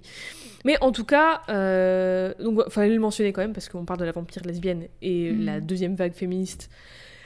Euh, voilà, il y avait des choses à redire quand même. Mais bon, il y a cette idée de libération de notre corps, des décisions, euh, de, de libération de nos corps des décisions des hommes, qui coïncide du coup avec cette montée de la vampire lesbienne plus explicite dans les films des années 70. Par exemple, je le mentionnais tout à l'heure, il y a le film The Vampire Lovers de 1970 avec Ingrid Pitt en tant que la vampire euh, Carmia. Elle est, elle, est, appelée Carmia directement. Et euh, de ce que j'ai lu niveau censure, c'était compliqué à la base. Et, mais en fait, la Hammer, elle a réussi à éviter la censure en disant que le lesbianisme, il était déjà dans Carmia de Le Fanu. Du coup, en avoir explicitement dans le film, en fait, c'est juste être fidèle au matériau de base. Donc vous pouvez rien nous dire. c'est malin, c'est très malin, bravo. Très malin, ce, qui est, ce, qui est, marrant, c'est qu'il disait censure sur le lesbianisme. Par contre, euh, filmer des meufs à poil, la ah bah censure oui. là, ah bah oui, bah, non mais ça passe. Attends, c'est pas pareil parce que elles sont à poil, mais avec des male ça c'est autre chose. Voilà. Et d'ailleurs, il euh, faut pas oublier, enfin, faut noter quand même, faut avoir en tête que c'est des réalisateurs pas des réalisatrices mhm. pour euh, ces films des années 70. Enfin, la plupart. je sais pas, peut-être qu'il y en a que j'ai manqué qui sont faits par des réalisatrices, mais en tout cas, euh, je les ai pas vus dans aucune liste, dans aucune de mes recherches. Oui, puis il y a aussi la question de, de fétichiser les, de fétichiser les lesbiennes à fond, quoi. Enfin, donc. Bah oui, bien sûr. Faut, bah, bien sûr. Surtout avec la vampire, qui est une figure très sensuelle, très sexuelle, il y a un lot de mhm. sexualisation qui va venir avec. Ça mhm. dépend des films, ça dépend des réals, ça dépend par qui, pour qui c'est fait et tout. Moi, The Vampire Lovers, je l'aime, je l'aime pas mal. Euh, Moi aussi, je l'aime bien. La, La fin. Enfin, il est nul, mais j'aime bien. Mais oui, moi je trouve c'est c'est joli, tu vois. C'est. Ouais, ouais, c'est joli. Il y a des beaux plans. Il y a des beaux plans, il y a une belle mise en scène et tout. La fin, je sais pas trop quoi en penser. Mais ouais, il est cool. Ingrid Pitt est assez, est assez cool, je trouve, dans son interprétation de, de, Carmilla. Elle est. Euh, J'aime beaucoup cette Carmilla. ouais. Et Elle est vachement plus âgée aussi que, euh, oui, que dans le bouquin. Ça. Un truc que j'ai noté aussi dans. Bon, on va y revenir après dans... quand on va parler d'adaptation de Carmilla en temps. Enfin. Plus précisément. Mais c'est que c'est souvent, la plupart du temps, la majorité du temps, des adultes. Alors que Carmilla et Laura dans le bouquin, bon, elles ont 19 ans, mais ça reste des, enfin, c'est des jeunes femmes, quoi, c'est des adolescentes mm. encore, tu vois. Donc c'est aussi intéressant. Et du coup, peut-être que c'est parce que ça permet de faire une, bon, quoique ça n'a jamais empêché personne, mais peut-être que ça permet du coup de montrer, de plus les montrer à poil, de plus les sexualiser et tout. Mais encore une fois, ça n'a jamais empêché personne d'avoir des ados euh, sexualisés dans des films tu vois. Donc, euh, je sais pas. Mais c'est intéressant. mais à la limite, c'est mieux, quoi. C'est mieux d'avoir. Oui, à la limite, je préfère, tu vois. Si on voit le genre adulte. voilà. Mais oui. C'est vrai qu'il y a peu de. Il y a le fait que. Il y a le fait aussi que, genre, pour parler de, on va dire, découverte de l'homosexualité, finalement, c'est un truc que tu peux faire à n'importe quel âge. Du coup, je trouve que ça se vaut, quoi, d'avoir des adultes à la oui, place oui, de, plus jeunes filles. Euh. C'est aussi intéressant. Enfin, je, sais pas, je trouve ça m'a fait un peu tiquer que ce soit toutes des adaptations avec des. Enfin, quasi toutes. Après, elles ont l'air vieilles pour, elles ont l'air plus vieilles pour nous, mais aussi dans les années 70, enfin, t'avais l'air plus vieux, plus jeune. je sais pas si. Oui, oui, c'est vrai, c'est vrai. si vous voyez ce que je veux dire, mais. Oui, oui, oui. Euh, après, oui, euh, comme adaptation dans les années 70, enfin comme film de vampire dans les années 70, il y a du coup Les Lèvres Rouges. Je sais pas si Clem, tu vas en parler un peu parce que je sais que t'aimes bien ce film.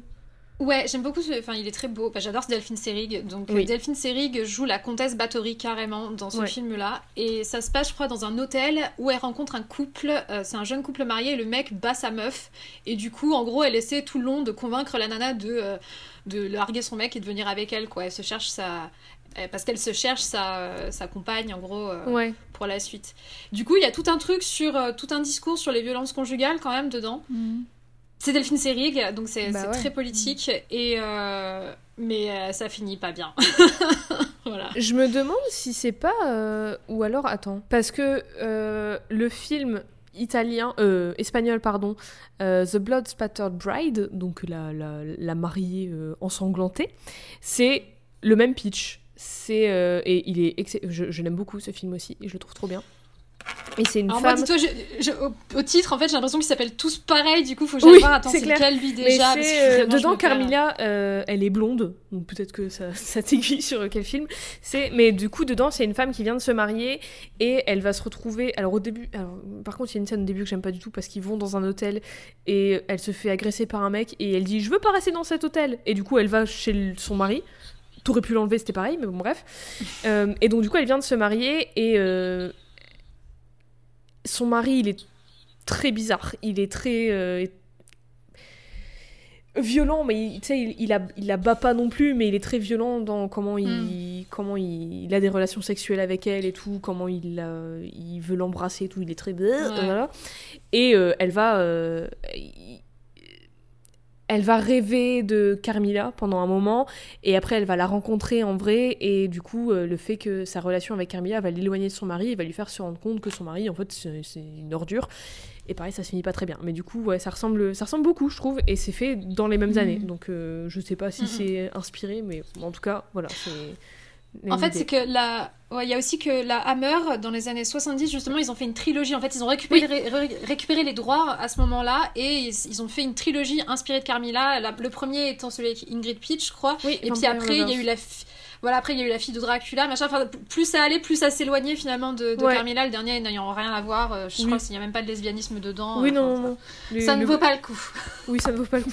Regardez le premier, c'est le plus lesbien. Et après, ça, ça a diminué. Mais oui, c'est vrai qu'il y a eu cette, cette trilogie-là. Et encore plus explicite. Euh, vas-y, pardon, vas-y. Non, bah, on peut peut-être en discuter plus tard, mais la tendance étant que quand même, on voit que Laura, c'est pas forcément Laura dans chacun de ses films. Oui. Ça, peut être une autre nana, et on voit quand même la tendance à toujours lui refiler un mec. oui, c'est vrai. Elle a bah toujours oui, c'est vrai parce que dans l'histoire de base, elle a pas de mari en fait. Non, elle, en a pas. Seule. Elle se sent seule, quoi. Elle a son papa. Oui, mais euh, elle a pas. mais son papa, enfin d'après ce que Jade a dit, il est plutôt. Euh, Oui, il est enfin, pas absent, mais il, les laisse, il les laisse vivre leur vie, tu vois, Laura et Carmilla. Donc oui, oui, il fait, il fait sa vie dans, de son côté, il est retraité. Qu'est-ce qu'il aurait à faire avec des, jeunes filles? Oui, il en a rien à foutre, quoi. oui, c'est ça. Il est dans son petit bureau, là, il lit ses livres, il fait Voilà. Euh, mais oui, du coup, et sinon, encore plus explicite dans les années 70, il y a le, le fameux Vampiros Lesbos, qui est assez explicite rien dans son titre. oui. Ah bon? Qui s'appelle d'ailleurs, il y a un titre alternatif français, j'ai vu, qui s'appelle Sexualité spéciale. Les gars, ils se sont dit, c'est pas assez spécifique, Vampiros Lesbos. Les gens vont pas comprendre. Il y a vampire là, du coup, dans le titre, il y a plus rien. Les gens vont pas comprendre. Il y a Ils vont penser que c'est l'île de Lesbos en Grèce, donc euh, non, du coup, on va mettre autre chose. on n'a pas les droits. Euh, ah. Mais donc, c'est oui, c'est un film euh, érotique. Voilà, c'est soft score, quoi. Sur une meuf qui fait des rêves érotiques avec une vampire qu'elle va ensuite rencontrer dans la, dans la vraie vie. C'est une comtesse vampire, il me semble. Et. Attends, mais c'est. Comme, attends, je l'ai en tête. Oui, tu l'as vu il y a pas longtemps. Mais, parce que je, je, bah, je l'ai vu hier et du coup, je l'ai revu ah, tu hier revu. et je l'ai trouvé je sais pas si c'est la première fois que tu le voyais ou pas. Non, c'était pas la première fois, mais c'était tellement. J'ai trouvé ça tellement drôle parce que, chose, hein. en gros, la meuf. Oh, c'est tellement. Mais moi, je trouve ça hilarant. en fait, la meuf, elle, a, elle, va voir un show d'effeuillage avec son mec. C'est la première scène, c'est la scène d'ouverture. Et elle est toute chose après ça. Et du coup, elle en parle à son psy parce qu'après, elle fait que rêver de cette meuf. Elle en parle à son psychiatre qui lui dit Mais madame, c'est que votre mec, c'est pas un bon amant. Du coup, changez d'amant. Bah oui, Tout simplement. Il y a pas un truc où son psy, quand elle lui parle, juste il fait des petits dessins sur son carnet. Mais oui, il des petits bonhommes. il dessine, il fait, il fait des.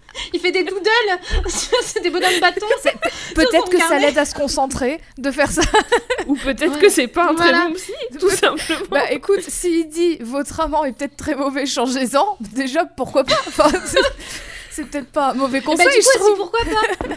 Bah ouais, mais c'est ce qu'elle se dit, elle se dit pourquoi pas? Et du coup, euh, je crois qu'elle travaille pour un genre, un espèce de bureau notarial, un truc mm. comme ça. Il faut qu'elle aille s'occuper de l'héritage d'une nana en Anatolie, en Anatolie, parce que ça se passe en Turquie, ah, sur Istanbul, je crois. Et, euh, et du ouais. Et euh, du coup, elle va euh, s'occuper de l'héritage de cette comtesse. Et c'est la, c'est parce que le film, c'est aussi, c'est la, c'est l'héritière de la famille Dracula.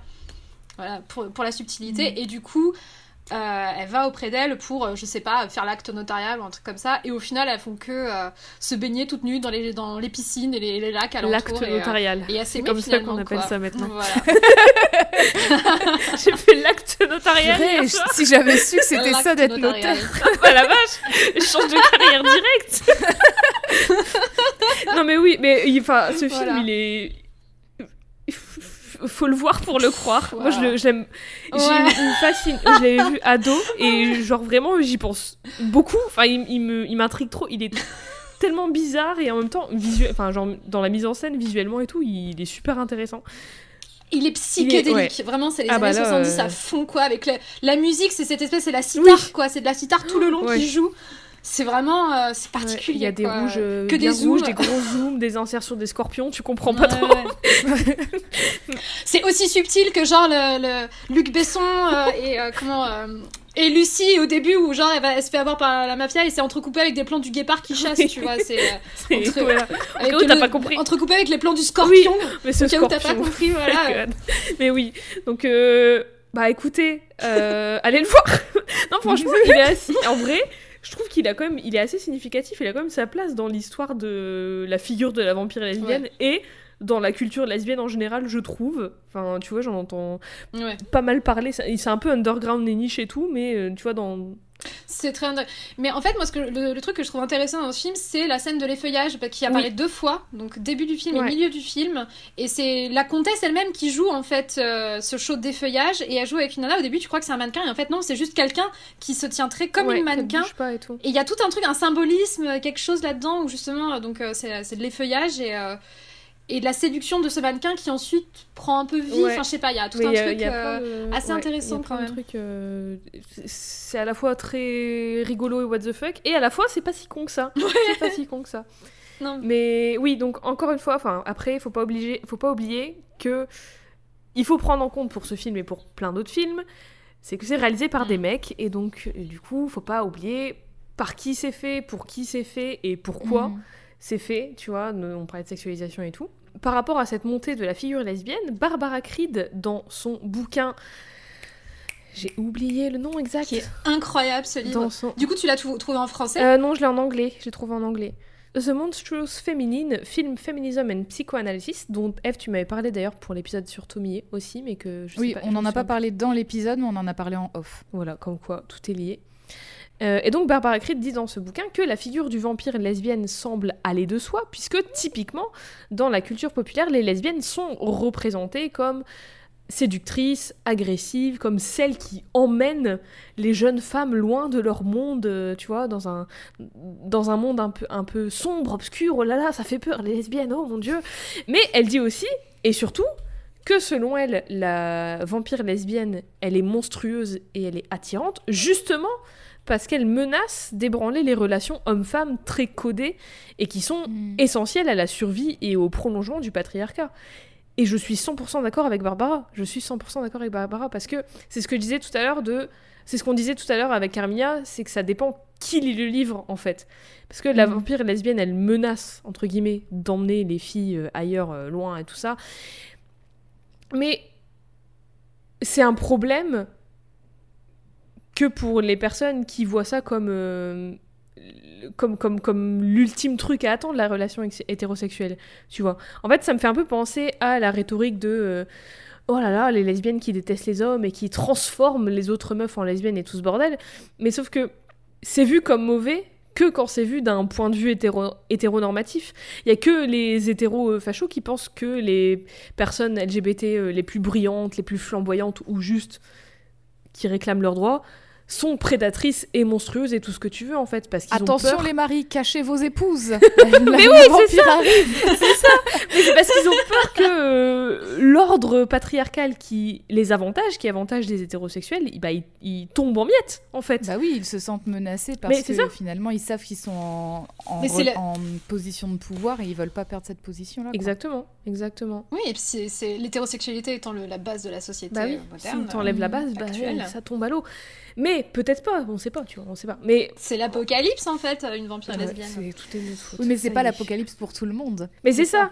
parce que moi je trouve. Mais l'apocalypse, ce serait plutôt sous la forme d'un énorme changement, ça c'est sûr. Mais oui, parce que c'est hmm. ce qu'on dit en fait, ça dépend qui le voit. Parce que moi je trouve pas ça monstrueux de montrer à quelqu'un euh, qu'elle peut être libre euh, d'un carcan qui lui convient pas. Ce qu'on disait dans tous les films, c'est une meuf hmm. avec un mari qui rencontre une femme. D'ailleurs, c'est un truc qui revient dans beaucoup de films euh, de lesbiennes. Enfin, euh, Carole, euh, Imagine Me and You, Imagine Me and You, tu vois. C'est un truc où il y a. Mm. C'est un trope, entre guillemets, qui revient beaucoup de cette meuf qui est dans un mariage qui lui convient pas, elle rencontre une femme, elle se dit, mais oui, évidemment. Mais moi, je trouve pas ça monstrueux, tu vois, de montrer à quelqu'un qu'elle peut. Euh, de montrer à une meuf qu'elle peut se libérer d'un truc qui lui convient pas. Mm. Et après, c'est un truc commun en horreur de. le monstre qui a pour habitude de menacer l'institution de la famille et enfin l'institution de, de, la société euh, patriarcale hétéronormative en fait. Et mhm. la vampire lesbienne, elle challenge précisément le couple hétérosexuel. Elle est perçue comme abjecte, entre guillemets, et comme un monstre parce qu'elle dérange l'ordre et tous les codes un peu euh, tacite de la bonne conduite d'une femme, donc c'est-à-dire euh, une femme hétérosexuelle, obéissante, euh, timide, docile, une femme victorienne en fait, tu vois, comme si on en revient à Carmilla. Mais la vampire lesbienne, elle propose juste que en fait c'est c'est possible de se libérer de ces normes et de se libérer des hommes en fait. Et d'ailleurs dans The Blood Spattered Bride, il y a littéralement donc il y a un gars qui va surprendre Carmilla et Suzanne, donc c'est la Laura du film il va les surprendre et il va aller voir le mari de Suzanne et il lui dit en gros euh, ah non non mais en fait euh, Carmilla c'est ni un vampire ni un fantôme ni un monstre c'est juste une lesbienne. Et elle et Suzanne sont dangereuses pour toi parce que t'es l'intrus dans leur relation littéralement le mec il lui dit en fait le, problème c'est qu'elle menace ta relation il le dit stricto sensu genre elle, elle peut te tuer en te mordant mais c'est pas ça le plus grave. Le plus grave, c'est qu'attention, ta femme. les deux vont menacer ta virilité. Fais attention. Mais non, mais oui, bah, il le dit vraiment. Pour toi. Il le dit vraiment. Bah, c'est pas rien, le pieux, euh, voilà. Oui, le sens des priorités. Hein, mais oui, c'est vrai que le, le pieux, Freud serait fier. Ah bah il, il adorait lui.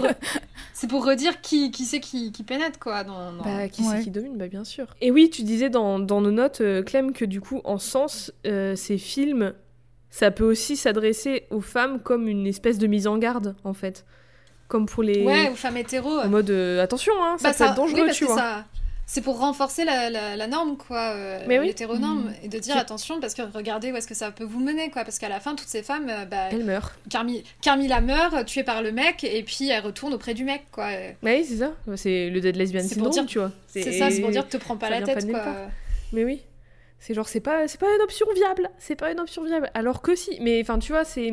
Bon, après, oui, il y a quand même le fait que. Euh, souvent, la vampire meurt à la fin, ou parfois, la vampire peut être montrée comme celle qui utilise ses victimes, euh, qui a pas de pitié. Mais encore une fois, ça, ça je trouve c'est plus dans les vampires mecs. Je trouve dans les vampires meufs, il y a rarement ce truc de elle a pas de pitié, tu vois.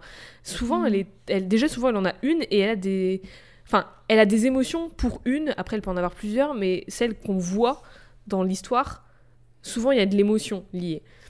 Il y a de la tendresse. encore une fois, ça, ça, dépend. Oui, mais encore une fois, après, ça dépend comment c'est mm. fait, par qui c'est fait, tout ça. Oui, il y a de la... et cette tendresse, est-ce que, enfin, on montre de la tendresse que Carmilla a de la tendresse pour ses victimes, euh, physique, euh, de la tendresse physique, de la tendresse aussi. Enfin, elle, elle a de l'affection pour ses filles. Est-ce que c'est parce que c'est par fétichisation que, que c'est montré comme ça dans les films, ou parce que, bah, c'est mine de rien, c'est aussi ce qui se passe dans le livre. ou parce que réellement c'est un vampire plus doux entre guillemets enfin je sais pas si ça vient, effectivement, euh, ça peut venir des deux. Hein, de, euh, soit c'est le personnage qui est, écrit comme ça, soit c'est une interprétation euh, justement un peu fétichisante quoi, de la, de la mhm. vampire lesbienne. Mm. Je sais, je, ouais, je, je saurais pas dire, mais en tout cas, il y, y a, quand même ce truc qui est différent du vampire masculin. Dont, et d'ailleurs, un truc aussi différent du vampire masculin, c'est que, bah après quoi que Dracula's d'auteur, tu vois, elle voulait pas de son vampirisme et tout, mais il y a ce truc chez Carmilla et chez la vampire lesbienne où il n'y a pas ce même rapport au vampirisme et à la monstruosité entre guillemets. Il n'y a pas ce où souvent la vampire euh, lesbienne, elle est un peu en mode euh, oui, ok, enfin c'est je l'accepte et je suis libre et tranquille et je vais vivre ma vie, tu vois. Le vampire mec, souvent il y a un peu ce truc de enfin souvent, ça dépend mais ou en tout cas ceux qui se font, quand tu les vois se faire transformer, il y a un peu ce truc de rejet à la base. Je, je sais pas. Je sais pas. Je me pose, moi, je me pose la question si c'est pas parce qu'il y a la question de l'altérité et que les vampires mecs, du coup, son mec, ne sont pas par définition l'autre. Oui, déjà. Alors que déjà, déjà en tant que femme et du coup, d'autant plus en tant que lesbienne, il y a la question de l'autre qui entre en compte.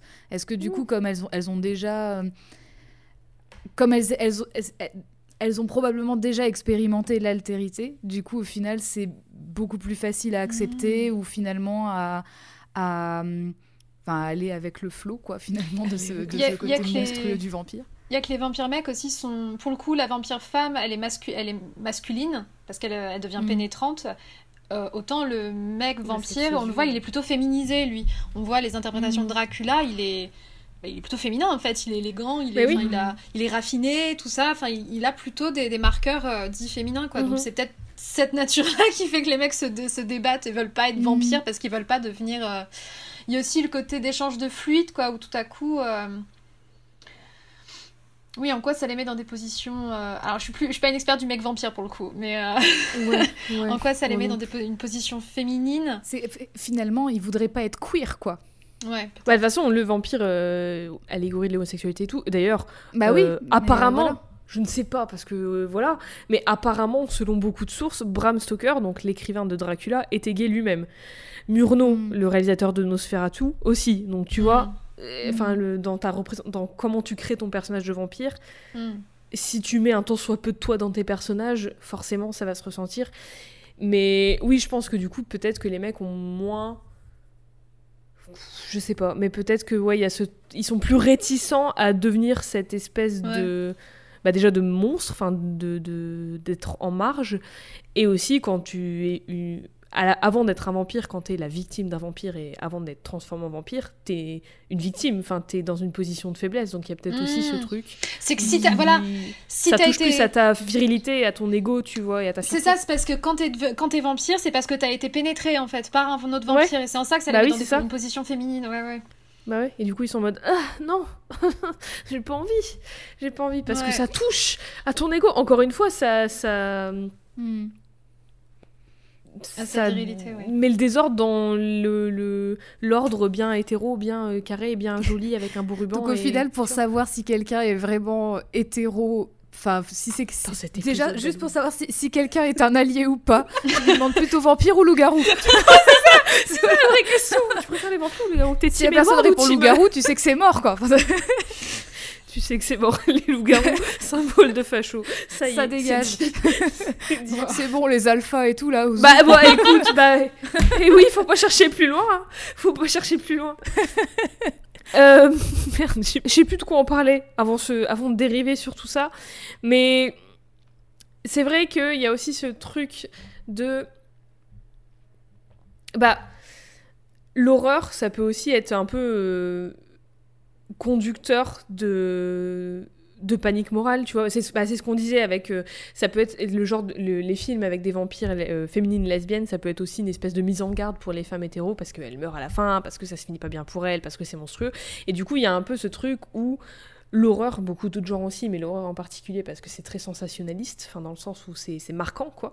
Ça peut être aussi très un catalyseur de, de panique morale parce que bah les sensations, comme c'est beaucoup de sensations, les sensations, c'est un peu la porte ouverte à toutes les fenêtres pour t'inculquer des idées. Genre, si tu te sens mal quand il pleut parce que t'as froid, tu vas pas aimer la pluie. Si t'as peur quand tu vois un film de vampire, tu vas pas aimer les vampires. Si cette vampire, c'est une lesbienne euh, qui meurt à la fin et qui vole toutes les autres femmes et qui est méchante, et eh bah tu vas pas forcément aimer les vampires lesbiennes ou toi-même avoir envie de dire que tu l'es ou de t'en rendre compte que tu l'es ou quoi. Ou même si t'es un mec, juste d'être pas homophobe. Beaucoup de négation dans cette phrase, mais vous m'avez compris. Par exemple, dans ce genre de film de merde, propagateur de panique morale, et je veux en parler juste parce que je veux m'énerver dessus, le traumatique Lesbian Vampire Killers de 2009, dans lequel deux vieux gars vont dans un village maudit où toutes les femmes deviennent une vampire lesbienne à 18 ans. Bien évidemment, il y a masse de sexualisation dedans. C'est où? C'est où? J'avoue! Je veux Faut les sauver vite Donne l'adresse oui, bah franchement, on fait un remake, mais juste, ça, juste elles kiffent leur vie. Elles vivent comme ça, un, un opéra où elles kiffent leur vie. J'en rêve. Et je veux, tu sais, des transitions vraiment comme dans les séries des années 2000 et tout. avec un petit peu de Avril Lavigne ou un truc comme grave. ça. Les The World, mais avec des vampires en fait, tout simplement. Bah voilà. C'est tout simplement. Mais donc oui, là, forcément, euh, les méchantes, c'est les lesbiennes qui veulent se débarrasser des hommes, et la gentille qui sauve le monde, c'est une meuf toute gentille, toute perdue, amoureuse du mec principal, que lui va sauver quand une des vampires va tenter de la séduire. Et Carmilla est la reine des vampires dans ce film. Alors, mais là pour, alors désolé les gars, mais c'est vous qui vous incrustez dans ce village. c'est vous les intrus. Évidemment qu'elles veulent se débarrasser de vous. Vous avez rien à foutre Les mecs qui sont en mode comment ça? Les, les, les, espaces sont mixité. les gars, c'est des, des conquistadores et après ils s'étonnent qu'on les repousse quoi. C'est Non plus, je, crois que c'est ça qui est super drôle, c'est qu'ils c'est pas ils se perdent ou ils vont exprès dans cet endroit justement pour voir des lesbiennes. Ce qui me semble qu'il y a un truc comme ça qu'ils vont exprès parce qu'ils ont entendu dire qu'il y avait plein de lesbiennes là-bas quoi. Non, euh, attends. non, mais il est tellement insultant d'un bout à l'autre ce, ce, Ah mais il est horrible. Parce que le pire c'est qu'il y a enfin genre il y a pas de il n'y a pas de doute sur où il se positionne ce film tu vois. il n'y a pas de, de propos sous-jacents sur euh, l'homophobie ou quoi. Non rien. Juste c'est en plus alors un des acteurs principaux est James Corden. Donc euh, voilà vous faites ce que vous voulez de cette info. Je le dis juste comme ça. Elle le dit elle dit rien d'autre. je, je, ne donne aucun avis euh, aucune position là-dessus. Je le dis c'est une information que je pose. Mais voilà mon, ma review, ma critique de ce film, c'est juste un, énorme souffle. Parce que. En plus, je l'ai vu quand j'étais ado. J'ai oh vu ça et ça m'a marqué de ouf. Oh mais je comprenais pas. Et c'était trop bizarre parce que personne autour de moi ne connaissait ou ne l'avait vu. Mm. Et j'étais vraiment en mode. Bah, moi, je connaissais Je l'ai rêvé, je l'ai inventé. Qu'est-ce qui se passe je, je, connaissais pas ce film du tout. C'était un cauchemar. mais c'est quoi je me suis dit, c'est moi qui essaie de m'auto-convaincre de quelque chose. Qu'est-ce qui se passe Pourquoi J'ai mis James Corden dans un film dans ma tête. Inventé James Corden Pourquoi j'ai inventé James Corden? Non, mais enfin, c'est. Il est horrible. Enfin, et c'est censé être une comédie, hein. C'est pas un film d'horreur ou quoi, c'est censé être une comédie. c'est drôle, je sais pas pour qui. Enfin, si, je sais pour qui, mais voilà. Bah, moi, je sais pour qui aussi, j'ai une petite idée. Hélas. Mais donc ouais, et dedans, Carmilla, donc la reine des vampires, euh, là pour le coup, c'est une vampire lesbienne méchante, très très méchante, machiavélique, qui a aucune nuance, c'est l'ennemi numéro un. Et voilà, je, en fait, je, je sais pas quoi dire sur ce. En fait, au début, il m'énervait beaucoup, mais au plus, au plus ça va, au plus je me rends compte que juste, c'est juste bah c'est des mecs qui essaient de se rassurer, je pense. C'est juste des gros ouin tu vois, qui, qui, qui, font les gros bébés et qui sont en mode, ils essaient de, comment dire, ils essaient de se soulager de leur peur que euh, l'amour lesbien puisse être une alternative euh, viable à leur modèle hétéronormé. Et en fait, ils ont tellement peur que leur meuf puisse euh, leur échapper et aller voir une autre femme qu'ils essaient de se rassurer en faisant ce genre de film et, en propageant ce genre d'idées. Voyez-vous ce que je veux dire? Oui. Avez-vous compris? Et d'ailleurs, euh, du coup, euh, ils le font en tuant des meufs. Bah oui, aussi. Bah, c'est une comédie. Tu t'imagines bien. C'est waouh, c'est drôle. On va tuer plein de femmes pour montrer qu'on veut garder nos femmes. Trop drôle. Trop drôle. C'est des petits drapeaux verts, ça, si vous voulez mon avis. Euh, quoi Quelle couleur, pardon Quoi c'est fou, c'est fou quand même parce que leur façon, enfin dans ce cas-là, leur façon de se rassurer et du coup de rassurer d'autres gars qui sont, qui se sentent en insécurité face à des lesbiennes, c'est de se dire ouais on est à chier, mais regardez, vous risquez de crever sinon. Donc euh, en gros, vous aurez pas mieux. C'est vraiment genre, c'est vraiment reconnaître en plus qu'ils sont nuls à chier quoi. C'est comme ça que ça se présente. C'est le, enfin, c'est euh, vraiment Laura qui a un mari du coup dans les adaptations et hop, elle a un mari à chier, mais elle aura pas mieux. De toute façon, donc faut qu'elle s'en contente, hein, parce que de toute façon, personne, enfin, aucun mec ne sera mieux que ça. C'est voilà. Mais c'est un aveu énorme de, de, plein de points de vue aussi. Il y a l'aspect, tu vois, euh, il y a l'aspect euh, aussi euh, que le, le, donc le vampire, c'est le lesbianisme, voilà, et le fait, et du coup, il est, il est transmissible par la morsure, et du coup, euh, ça, c'est aussi un aveu euh, que les mecs ils se disent, ok, il suffirait qu'il y ait une meuf qui se pointe et c'est bon, la mienne, elle s'en va.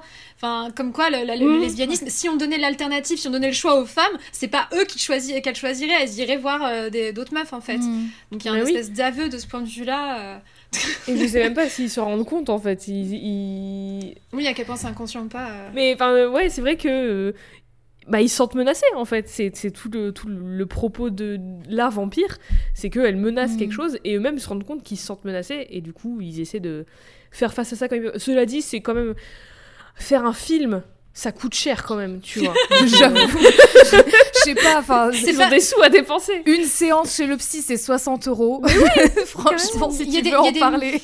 Il y a des mecs qui sont allés dans l'espace, c'est vraiment pas un faire un film, c'est pas le truc le plus coûteux qu'ait fait un mec pour se rassurer sur sa virilité quoi. C'est vrai, c'est vrai. vrai, Mais bon quand même, tu vois, il y a des choses moins chères, genre euh, discuter avec tes potes, discuter avec d'autres gens, va prendre une bière et puis t'en parles un peu, je me sens menacée, euh, ah, voilà. Pas bien dans ma peau.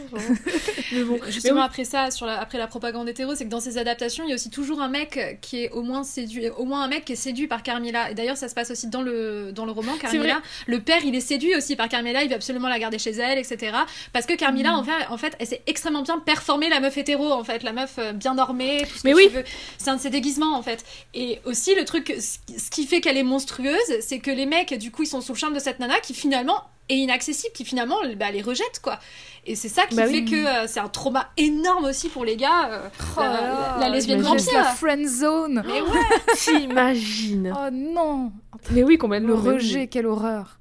et puis, bah, et il y a aussi tout ce truc de euh, performer l'hétérosexualité quand t'es une mm. meuf lesbienne mm, mm. qui, bah, qui est commun, récurrent, on connaît, tu vois.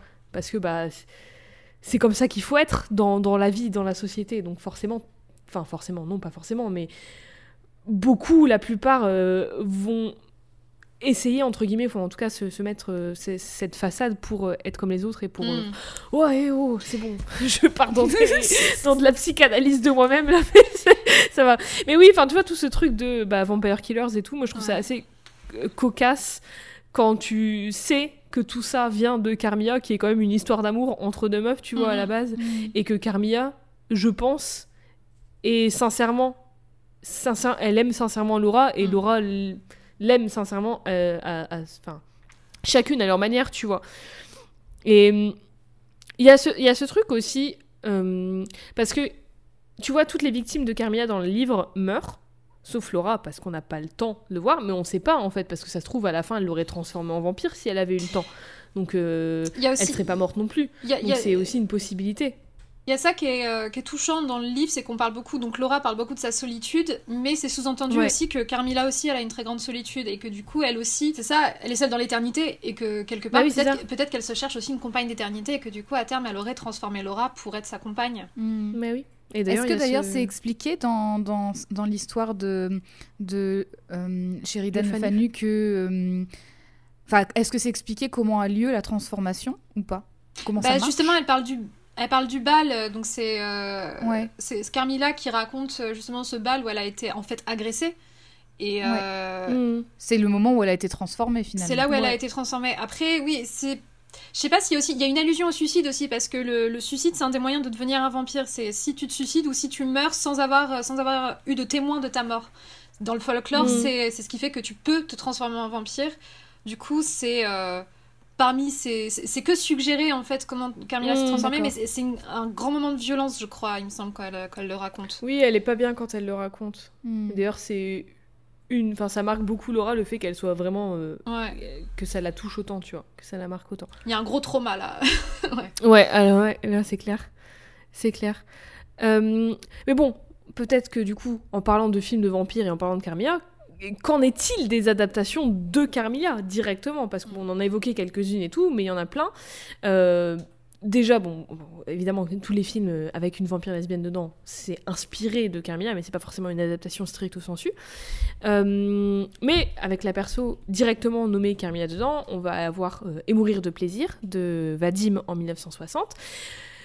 Et ça va aller de ça à la web série et au film de la web série Carmia de 2014 à 2017, qui du coup euh, est a modernisé l'histoire parce que ça se passe bah, du coup en 2014, enfin ça se passe euh, dans une fac et tout. Là pour le coup elles, sont, elles ont l'âge des personnages du, du, bouquin. Et ça va passer par euh, The, Vampire, The Vampire Lovers en 70 ou encore l'épisode de la série d'anthologie de Shelley Duval Nightmare Classics donc il y a un épisode qui s'appelle Carmilla, qui est réalisé par Gabriel Beaumont en 89. Et d'ailleurs, c'est Meg Tilly, la sœur de Jennifer Tilly, qui joue Carmilla, entre ah. beaucoup d'autres. Et du coup, c'est euh, réalisé par une femme. C'est réalisé pour une femme cette fois, par une femme cette fois-ci. Et Carmilla, la web série, le film, je sais plus. Si c'est réalisé par une C'est réalisé, si, si, par une troupe. En fait, c'est pas une, c'est pas une réelle, c'est tout un, groupe de, de, jeunes queeros euh, de, Montréal, en gros, quoi, qui, euh, ont réalisé tout ce truc. Et, euh, et, du coup, t'as des personnages non binaires, t'as des personnes. Enfin, oui, c'est extrêmement gay, c'est extrêmement. Oui. Ils ont, mais ils ont adapté, ils ont adapté d'ailleurs plusieurs matériels, plusieurs bouquins, pardon, de plusieurs histoires de Sheridan Le Fanu dedans. Ils ont vraiment pris d'inspiration dans d'autres trucs pour faire, pour rallonger, parce que c'est pas que l'histoire de Carmilla, ça, ça se rallonge. Euh. Oui, bah c'est très long. Bah, il y, a un film et tout. Ouais, mais il y a, voilà, y a plein très long. Il y a plein d'autres histoires dedans, voilà. Mais c'est sympa, c'est mignon. Et du coup, oui, euh, j'ai alors on a j'ai évidemment pas tout vu, mais on est deux cerveaux avec Lem, donc voilà. Mais euh, en en discutant avant d'enregistrer l'épisode, en préparant et tout, t'as soulevé le fait que selon toi, il y avait aucune adaptation fidèle, bonne adaptation de Carmilla. Et je suis un peu d'accord. Après, j'ai pas tout vu, mais je suis un peu d'accord parce que même s'il y a des bons films, genre j'aime beaucoup Dracula's Daughter, j'aime beaucoup The Vampire Lovers, j'aime beaucoup Gabriel, euh, Carmilla de Gabriel Beaumont, de euh, Nightmare Classics, je l'aime beaucoup. En plus, c'est un peu. Bah, du coup, c'est modernisé un peu, mhm. c'est pas à la même époque, y a... ça parle d'autres choses, il y a d'autres tenants, d'autres aboutissants et tout, notamment avec ses mhm. Domestiques. On voit aussi, il y a, y a un truc bien sur, euh, sur justement le personnage de Laura dans celui-ci que, que je trouve oui, bien. je l'aime beaucoup. Et j'aime bien le personnage de Carmia aussi dans ce truc. Parce ouais. il y a aussi l'adaptation du personnage de Carmia, elle, elle, change aussi un peu selon les adaptations. Il y a des fois où elle est vraiment, elle est. Euh, c'est juste une meuf sexualisante. Séductrice, euh... machin et tout. Voilà. voilà. Et il y en a des fois où, bah, comme dans euh, Carmilla de Gabriel Beaumont, je trouve qu'elle est mm. un peu plus. Bah, déjà, elle est elle est plus jeune, je pense, qu'elle a vraiment 19, euh, 19 mm. ans dans celui-là. Elle a l'air plus jeune, en tout cas, même dans sa façon d'être et tout. Et elle est un peu moins. Euh, je sais pas, elle est, elle est moins intimidante, je trouve, que dans certains autres. La, Carmilla de McTilly Oui. Ah, je sais pas, je l'ai trouvée impressionnante. oui, mais tu vois, elle est moins. Elle... Enfin, je sais pas, elle me paraissait plus. Plus humaine, peut-être, ouais. Ouais, plus humaine, j'allais dire accessible, mais c'est pas le mot, mais plus humaine. En fait, moi, ce que j'ai remarqué, c'est qu'elle s'humanise vachement au cours. Le de mec Tilly, qui, elle est toute mignonne à cette époque-là, donc tu vois. Ce que je trouve, c'est qu'elle, euh, dans, cette adaptation de Gabrielle Beaumont, c'est qu'elle s'humanise au fur et à mesure. Au début, quand elle apparaît, elle, est, elle est un peu chelou, et puis au fur et à mesure, euh, au contact de Laura, elle s'humanise vachement, et ça, j'ai trouvé que c'était intéressant. Ouais, mais j'aime beaucoup, euh, j'aime beaucoup celui-là, mais. Ouais, en fait, il y en a beaucoup que j'aime bien et tout, mm. mais il y en a aucun jusqu'à maintenant face auquel où j'ai eu l'impression de voir vraiment l'histoire ouais, c'est ça qui est... de, Carmilla de C'est ça qui est fou, c'est de ressentir les mêmes choses. Et de, voir les mêmes trucs explorer dedans, enfin, ou en tout cas, ouais, il y pas entièrement. Il y a aucune adaptation qui est fidèle, qui a pris vraiment le, le, bouquin et qui a dit, ok, on va faire ça euh, de A à Z. Aucun. C'est euh, Oui, c'est des, des bouts ou des inspirations. Et bah, comme on disait tout à l'heure, souvent il y a un mari en plus, il y a un truc en plus. Y a... Ou alors c'est des, des, adultes et pas des, des ados. et c'est parce que. Des jeunes euh, femmes, tu vois. Ok, j'avance peut-être un truc, mais c'est parce que bah, forcément ça a été pris. Euh, on peut, parce qu'on peut lire le roman et en fait, il trouvait, en tant que personne queer, il trouvait un, grand refuge. Et dans les, dans les films, non, en fait. Dans les films, ça a été vraiment. Euh, les films sont très, très lesbophobes, en fait, tous. Donc. Mm.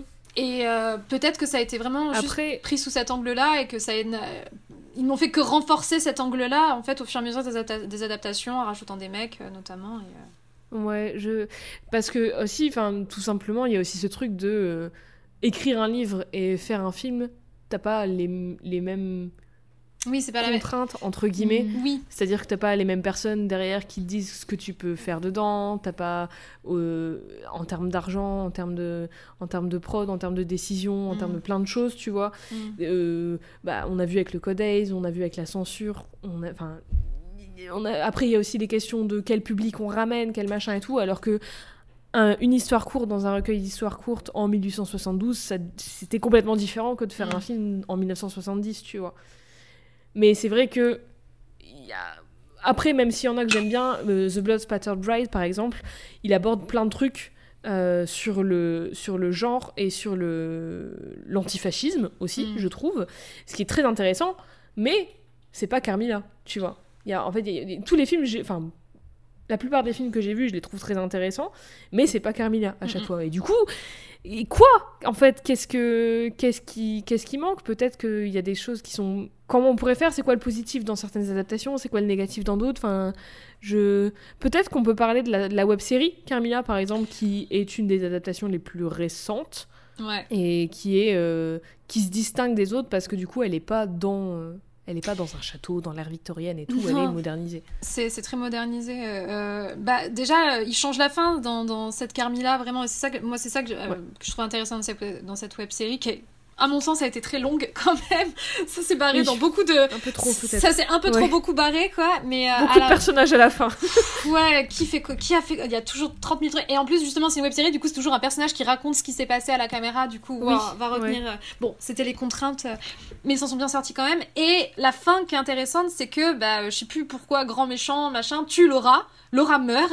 Et Carmilla. Euh, euh, propose au diable en fait, enfin elle lui dit ok moi aussi je veux mourir, là c'est bon, Laura est morte, je veux plus vivre quoi. Et du coup en fait elle s'est prouvée comme Juliette Style et du coup elle s'est prouvée et il y a une entité divine qui lui dit bah puisque tu viens de prouver que t'es que es plus humaine qu'un humain quoi, bah en gros je te rends ton humanité et je te ramène, je ramène Laura à la vie. Et du coup on a oh, cette le fin sex machina. Ouais et on a cette fin où euh, bah, Carmilla euh, finalement est absolue de tous ses crimes, absolue de enfin elle est absous, absous absolue. Elle est pardonnée. Euh, Elle est pardonnée. Euh, C'est comme résoudre, je sais pas l'accorder celui-là. non, mais si on, maintient, la métaphore voilà, du vampirisme égale lesbianisme méchant, eh ben, euh, c'est finalement. Ce, n'est plus une monstruosité d'être d'être une, mm. ouais. une, une lesbienne, en fait. Ouais. Après, ceci dit, dans le, dans le film, elle redevient vampire à la fin. Ouais. Elle redevient vampire et il y a très brièvement la question de Ah, mais du coup, euh, t'es immortel et pas moi Et en fait, euh, dans le générique, t'apprends qu'ils ont trouvé une espèce de fontaine de jouvence et du coup, c'est ok. Ouais, ouais, ouais. C'est vraiment. Il y avait plus de sous pour le tourner, c'est pour ça. Des merde, on a oublié C'était plus marrant quand c'était une vampire, en gros. Bah ouais, mais je. En fait, elle, elle échoue la web série, tu vois, elle est mignonne et tout. Moi, c'est comme ça que j'ai connu Carmilla, en vrai. Je connaissais pas avant, euh, j'ai découvert grâce à ça. Mais ça a rien à voir en fait avec Carmilla. C'est sympa, c'est chou, c'est une belle, c'est une petite histoire mignonne et tout, mais mm, mm. ça a rien à voir. Euh, l'adaptation de Gabriel Beaumont, euh, donc de, dans la série d'anthologie là de chez les Duval, c'est une des seules qui a été réalisée par une femme. Moi, je l'aime beaucoup. Elle, je, elle est un peu, elle est, je sais plus c'est dans quelles années exactement qu'elle, qu'elle est, que l'histoire elle est située, mais du coup c'est un peu ré, réadapté dans ces. Ouais, c'est 19e, mais ça se passe en Amérique du en, en Amérique euh, côté euh, côté sud, côté Alabama, côté tout ça. Oui, du coup là, euh, ouais, Laura, elle est, elle est donc dans son espèce de manoir avec son père et elle a des domestiques qui sont noirs et du coup il y a un peu ce truc aussi où il va y avoir un propos sur ça parce que il me semble que dedans, Carmilla, elle, ses victimes. Attends, je me souviens plus si ses victimes sont toutes des jeunes filles noires. Il me semble que c'est ça, non? Il me semble que ouais, il y a une allusion à ça et du coup, bah, euh, c'est la servante, euh, la servante, ouais, qui est, noire dans la maison, qui tout de suite flaire pas euh, Carmilla et, a des gris gris sur elle et. oui, oui, quand elle, arrive, elle a des gris gris et tout machin. C'est ça, et elle est au courant parce que les blancs ils sont pas au courant que euh, les, les, noirs sont en train de se font assassiner. Par contre elle elle est au courant qu'il y a une épidémie il y a un truc et euh, ouais. ouais ça c'était intéressant comme interprétation. Ouais ça je trouve ça très intéressant aussi comme réadaptation et tout. Et euh, dans ce que j'aime bien dans cette adaptation aussi c'est que au début quand Carmilla elle arrive dans la maison tu vois que elle est tout aussi intriguée par Laura que Laura est intriguée par elle. Il y a pas ce c'est pour ça que je disais que je la trouvais un peu moins intimidante parce que je trouve qu'elle est un peu plus elle, elle est. Il n'y a pas que elle qui va prendre les devants. C'est mm. direct, c'est Laura qui va la mettre bien et tout. Elle va lui dire t'as besoin de rien, machin et tout. Euh, euh, je suis là si t'as besoin et tout, machin. Et Carmilla, elle va être un peu euh, sous le charme en fait. Un peu comme il y avait que Laura qui. C'était, c'est, moins un sens unique, je trouve. Et du coup, ça remet. Enfin, peut-être peut-être pas remettre en question, mais ça, ça propose une autre vision de cette séduction et tout qui est peut-être moins qui est peut-être moins propice à être vu comme quelque chose de magique et de, de l'enchantement et de la fascination mm. et tout ça, tu vois. Que je trouve aussi je trouve aussi pas mal et je trouve peut-être que c'est il y a, y a quelque chose à faire, il y a quelque chose à explorer dans, dans les adaptations de Carmia parce que c'était il y a, y a beaucoup après c'est un vampire donc forcément c'est ça va avec le vampire, cette question de enchantement, de il y a une espèce d'emprise, on en parlait avec Tomier il y a deux semaines un peu de cette fascination et tout, mais il y a une vraie question en fait de ça. Peut-être qu'il y a, il y a matière à l'explorer, du... que ce soit moins direct, que ce soit moins affirmé, que ce soit oui, elle est une emprise magique de vampire sur elle. Je me suis perdue dans ma phrase. Bah, en fait, la, question de l'emprise, est-ce que Laura est ensorcelée par euh, Carmilla ou est-ce que son affection est réelle? C'est toute la question. Oui, c'est ça. Euh, est-ce que c'est des sentiments ou est-ce que c'est une la fascination, un ensorcellement. Mais l'ensorcellement, ça, ça vient, le fait que le vampire soit. Et le pouvoir vraiment littéral de fascination, c'est venu avec euh, Bram Stoker, en fait. C'est pas de, l'ordre de Sheridan Le Fanu. C'est mm. postérieur, quoi. Donc. Et en fait, ce que, ce que tu dis, c'est que c'est plutôt de ces adaptations d'avoir des. Laura qui vient au contact de Carmilla, tout ça, finalement, bah, c'est très proche du, du, roman parce que. Et c'est ça qui fait aussi un peu son originalité. Euh, au livre au moment où il est sorti, c'est que les, les, personnages qui font avancer l'histoire, ce sont des personnages féminins. C'est Laura, c'est Carmilla, c'est elle qui vraiment. Euh, qui normalement. Les mecs qui servent à terminer l'histoire. Exactement, mais. Vraiment. Et encore, tu vois, c'est par du discours raconté, enfin vite fait quoi. C'est. Euh, et en plus, l'histoire, elle est même pas. Techniquement, l'histoire, elle est pas terminée parce qu'elle finit ouverte. Enfin, euh, la fin, c'est Laura qui dit J'espère qu'elles sont encore là. Donc ça peut être une fin mm. ouverte, tu vois, ça peut être interprété comme une fin ouverte. les mecs, ils servent juste ça euh, à paniquer quand il y a une meuf qui arrive dans le château et qui sont en mode Oh là là, il y a des femmes malades, qu'est-ce qu'on va faire si on perd toutes nos filles bah, ils, ont, ils ont interrompu la relation au final. Oui, oui, ouais, c'est ça qui m'a. Moi, c'est l'impression que j'ai aussi avec Carmilla, le, le roman, c'est que ça finit très brutalement parce que bah, c'est ça, c'est ça, c'est interrompu. Euh, les mecs arrivent, sont en mode oh là on coupe, on coupe quoi, et puis euh, boum, fini. mais euh, mais c'est ouais, mais c'est Laura qui, qui raconte, c'est Laura qui est maîtresse du récit et du coup c'est son histoire quoi. c'est pour ça que ouais, finir sur sa touche de, bah, j'espère la revoir quand même, j'espère encore aujourd'hui la revoir. Ouais. Mais oui, c'est vrai que Laura, elle est pas si docile que ça. Enfin, tu vois, c'est, elle est, elle est pas si euh, je tombe sous le charme, oh, je défaille, tu vois que ça. Elle est, elle est, elle a quand même une, un libre arbitre et, enfin, tu vois, elle fait, des, elle, elle, elle, elle, prend, enfin, elle est, elle est pas si, euh, naïve et ingénue et toute faible et victime, tu vois, en fait. Mhm. Et c'est ça que j'aime bien aussi. Et je, je sais pas, j'aimerais bien le voir plus explorer dans les adaptations que bah, dans beaucoup des films des années 70. Souvent, bah, justement, c'est cette meuf qui a un mari et qui tombe sous le charme presque littéralement parfois d'une autre femme et qui est un peu en mode oh qu'est-ce que je fais de moi tu vois? Ce qui euh, ok soit mais bon s'il y a que ça au bout d'un moment ça va bien un moment. Oui ou alors c'est la jeune fille euh, ou alors c'est la jeune fille ingénue comme euh, comme dans euh, les Vampire Lovers, euh, c'est la, la, jeune fille ingénue qui sait rien de la vie, qui sait pas ah quoi tu me touches, tu, on est nu et tu me touches, qu'est-ce que ça veut dire? Enfin voilà, qu'est-ce qui se passe? Je ne sais pas ce qui m'arrive. Voilà, euh, donc y a, je pense qu'il y a Laura un potentiel de personnage qui, qui serait plus intéressant. Et j'aimais bien, j'ai bien aimé en fait les, les, les, les interprétations justement dans la web série de Laura qui est un espèce de de Golden Retriever euh, qui carbure au café et qui est euh, complètement euh, une fouine en fait. Elle, raconte tous les, tous les commérages de, de, tout ce qui se passe dans, le, dans la fac. elle veut être journaliste. Elle veut être journaliste. Enfin voilà, elle est très proactive et, son personnage est très très drôle. Et face à ça, t'as une Carmilla qui, qui je trouve, c'est super qui est une, une espèce de goth girl euh, apathique, vraiment qui. Euh, une émo un peu. Une émo, une meuf émo, vraiment. Et, en fait, quand tu regardes, quand tu lis Carmilla, le, personnage, euh, moi je trouve dans, dans, le, dans le roman, bah ouais, elle se, lève, elle se lève tard, elle fait la grasse mat, elle boit bah du chocolat chaud, elle est, elle est tout le temps, ah, machin, elle est très languide tout le temps. Ils disent qu'elle est languissante, très languide et tout, et que c'est ça tout mm. son charme. Ce qui est à la fois genre un trait de justement de la femme victorienne, mais du coup, c'est sa critique de la femme victorienne en fait parce que mm. Carmilla, c'est mine de rien son personnage. Comme elle performe tout ça, bah, ça reste une critique mine de rien de ce qu'est la définition d'une femme à, ce moment-là, quoi. Oui. Et puis c'est surtout qu'elle fait ce qu'elle veut quand elle veut et elle s'en fiche de. Euh, tu sais, elle vit chez quelqu'un d'autre et elle se lève tard, elle, elle mange pas leur plat, elle prie pas avec eux, elle s'en fout en fait. Tu et elle a des sauts d'humeur. Oui, ah oui. C'est une ado en fait. Enfin, tu vois, c'est vraiment, c'est une ado alors que voilà, à l'époque l'adolescence, ça existait pas. Enfin, c'est un personnage bah, extrêmement moderne. Et en même temps. qu'à l'adolescence, t'as plein d'émotions et d'hormones et de trucs et tout, et t'as pas le droit d'avoir ça quand t'es une femme à l'époque victorienne. En général. Ou alors t'es folle. Tu vois. Ou alors oui, t'es hystérique, bien sûr. Voilà, n'oublions pas. Et c'est aussi ça que je trouve intéressant que dans la plupart des adaptations mm. qu'on a eues jusqu'à maintenant, c'était des femmes adultes où il y a du coup il y a un peu moins ce truc, ou alors pas de la même façon de mm. euh, cette crise d'adolescence entre guillemets. Oui, mais c'est qu'en fait, qui est Carmilla vraiment C'est un vrai mystère parce que elle a, parce qu'elle ce qu'on voit, c'est ce qu'elle performe pour, euh, pour justement amadouer euh, le père de Laura, pour euh, amadouer Laura aussi, mine de rien. Enfin, du coup, à quel moment est-ce qu'on sait que c'est vraiment elle? Et du coup, parce que quand on voit les vrais traits qu'elle a, on voit qu'elle a une force surhumaine aussi dans, dans, dans le livre. Elle, est, elle, est, très entreprenante auprès de Laura. Enfin, c'est plutôt des caractéristiques très androgynes pour elle.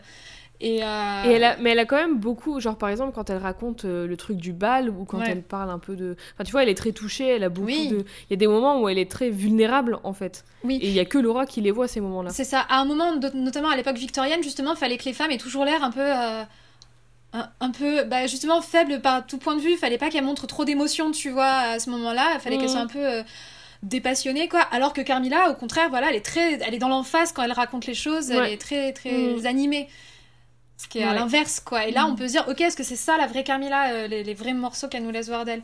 Parce que du coup, elle, a mm. elle a ce truc, bon. Parce que ouais, j'avais pris dans les notes, elle, se transforme pas. À ce moment-là, le vampire, c'est pas, il se transforme pas en brume, il se transforme pas en, en chauve-souris. Par contre, elle se transforme en, en, gros chat noir. Et euh, d'ailleurs, ça fait écho au film La Féline après. Je pense que ça vient de là. Ouais, j'adore ce film. J'adore. Les... laquelle? C'est avec euh, La Féline de Tourneur de 42. Il y a la féline avec. Euh, il est trop bien parce qu'il y a la féline de 82 aussi avec euh, ah, Natasia Kinski. Avec ah, Ouais. Je suis tombée dessus adolescente et ça m'a retourné la tête. Ah ouais, c'est quoi ce truc? Voilà, c'est une femme qui, quand elle éprouve du désir sexuel, se transforme en gros, en gros félin qui dévore les mecs. En gros. Ouais, Donc encore une fois, bah, faites, les... faites les liens chez vous. Je voilà. vous analyser ça tout seul chez vous. Mais oui, la féline, la féline carrément, bah oui, parce qu'en plus, bah, un vampire, ça se transforme en chauve-souris, ça se transforme pas en chat, normalement, mm. tu vois. Enfin, dans l'inconscient, enfin, nous maintenant, dans l'inconscient collectif, en tout cas, à l'époque, peut-être pas, certainement pas, mais tu vois. Mm, mm. Donc, c'est, oui, il y a beaucoup de, beaucoup de parallèles à faire. J'ai une question qui concerne le, le personnage de la mère de Carmilla. Parce que cette femme, elle arrive et elle dit Voilà, faut que je parte pendant trois mois. Il y a toujours ce délai de trois mois. Et elle se casse. Est-ce qu'on en sait plus sur ce bail-là? Parce que c'est quand même très mystérieux. Et en même temps, ça a l'air d'être quand même effectivement un, un, stratagème bien rodé, puisque c'est pas la première fois qu'elle le fait, quoi. Alors, moi, j'ai. J'ai une interprétation, mais j'ai absolument rien, tu vois. Il n'y a rien dans le roman qui, qui, qui va dans ce sens-là ou pas. Mm. C'est un grand mystère. Mm. Mais moi, je pense qu'elle est carrément. C'est presque. Moi, je me dis, c'est la comtesse Bathory, quoi. Qui, justement, envoie euh, Carmilla presque se prostituer, tu vois, pour euh, lui ramener des jeunes filles et les tuer. Ça se trouve, Carmilla, elle bouffe même pas les autres jeunes filles, tu vois. Ça se trouve, c'est sa mère qui les mange. Oui, parce qu'on n'en sait trop rien, en fait. Non, on n'en sait rien. On sait trop rien. On la voit apparaître et disparaître, c'est tout. On sait pas. C'est juste un voilà, elle sert juste à faire avancer l'histoire, tu vois. Mais à foutre Carmilla quelque bah, part et soit, voilà, soit c'est effectivement quelqu'un qui a autorité sur Carmilla, soit au contraire c'est euh, c'est Carmilla qui a euh, soit au contraire c'est quelqu'un que Carmilla a enchanté, ensorcelé pour la servir, oui. quoi. C'est son stratagème à elle. Et... Ouais. Voilà. Parce que et c'est comme aussi l'accident de calèche. Est-ce que c'est volontaire ou pas? Est-ce que, enfin non, moi je pense que oui, c'est. Ouais. Bah parce qu'en plus le, oui, parce que même pour Bertha, elle dit qu'elle est tombée à cheval. Donc oui, c'est toujours ça. des trucs un donc il y a toujours un prétexte un peu emmerdant. Mm, et bon, après il y a aussi cette histoire de du corps qui est dans la tombe et en même temps elle, elle s'est enfuie juste avant et du coup t'es là genre hum, quoi, quoi? Est-ce qu'elle était physiquement là? Est-ce que c'était un autre corps? Est-ce que, c'était une projection astrale? Oui, bah ouais, ça. peut être aussi un fantôme et tout parce qu'en plus on sait que par exemple, elle l'a vu, euh, Laura l'a vu dans ses cauchemars. Est-ce que c'était des bah cauchemars? Est-ce que c'était elle vraiment elle qu'elle voyait? Enfin, tu vois, plein de questions. Oui, plein de mystères. Plein de questions. Et Carmilla qui, dit, Carmilla qui dit aussi, ah, moi aussi j'ai fait un terrible cauchemar, moi aussi j'étais vue, tout ça. Oui, et elle raconte exactement le même. Elle raconte exactement le même mm. rêve. Alors est-ce qu'elle a vraiment fait le rêve? Ou est-ce qu'elle le sait parce qu'elle était là? Enfin, tu vois, et en même temps, ouais, du point de vue de Carmilla, il est je trouve ça hyper intéressant d'avoir le même rêve raconté par Carmilla et qui dit qu'elle aussi, elle en a eu peur, il s'est passé quelque chose d'étrange. Genre, elle a eu peur parce que c'est elle qui attaquait quelqu'un. Mm. dans, le, mm. dans le rêve. Et euh, ça, c'est. Euh, mais Carmilla, c'est qu'en fait, elle est multiple. Comme elle change d'identité, elle change de, euh, de, forme, elle change de. Et du coup, pourquoi est-ce qu'elle elle serait pas aussi multiple, tu vois, corporellement? Peut-être. Mm. Oui, bah oui, complètement. Bah et en même temps, il y a ce truc. tout le temps, voilà. Et le truc du nom, en fait, c'est qu'elle change de nom, mais elle est toujours astreinte aux mêmes lettres. C'est toujours un anagramme, comme si elle était prisonnière, mine de rien, de son nom. Et du coup, prisonnière de son identité, hashtag sa déviance, ou tu vois, un truc comme ça. Oui, bah, de, de son, statut de vampire, j'ai envie de dire. C'est ça. C'est un peu ça, ouais. Mm. ouais.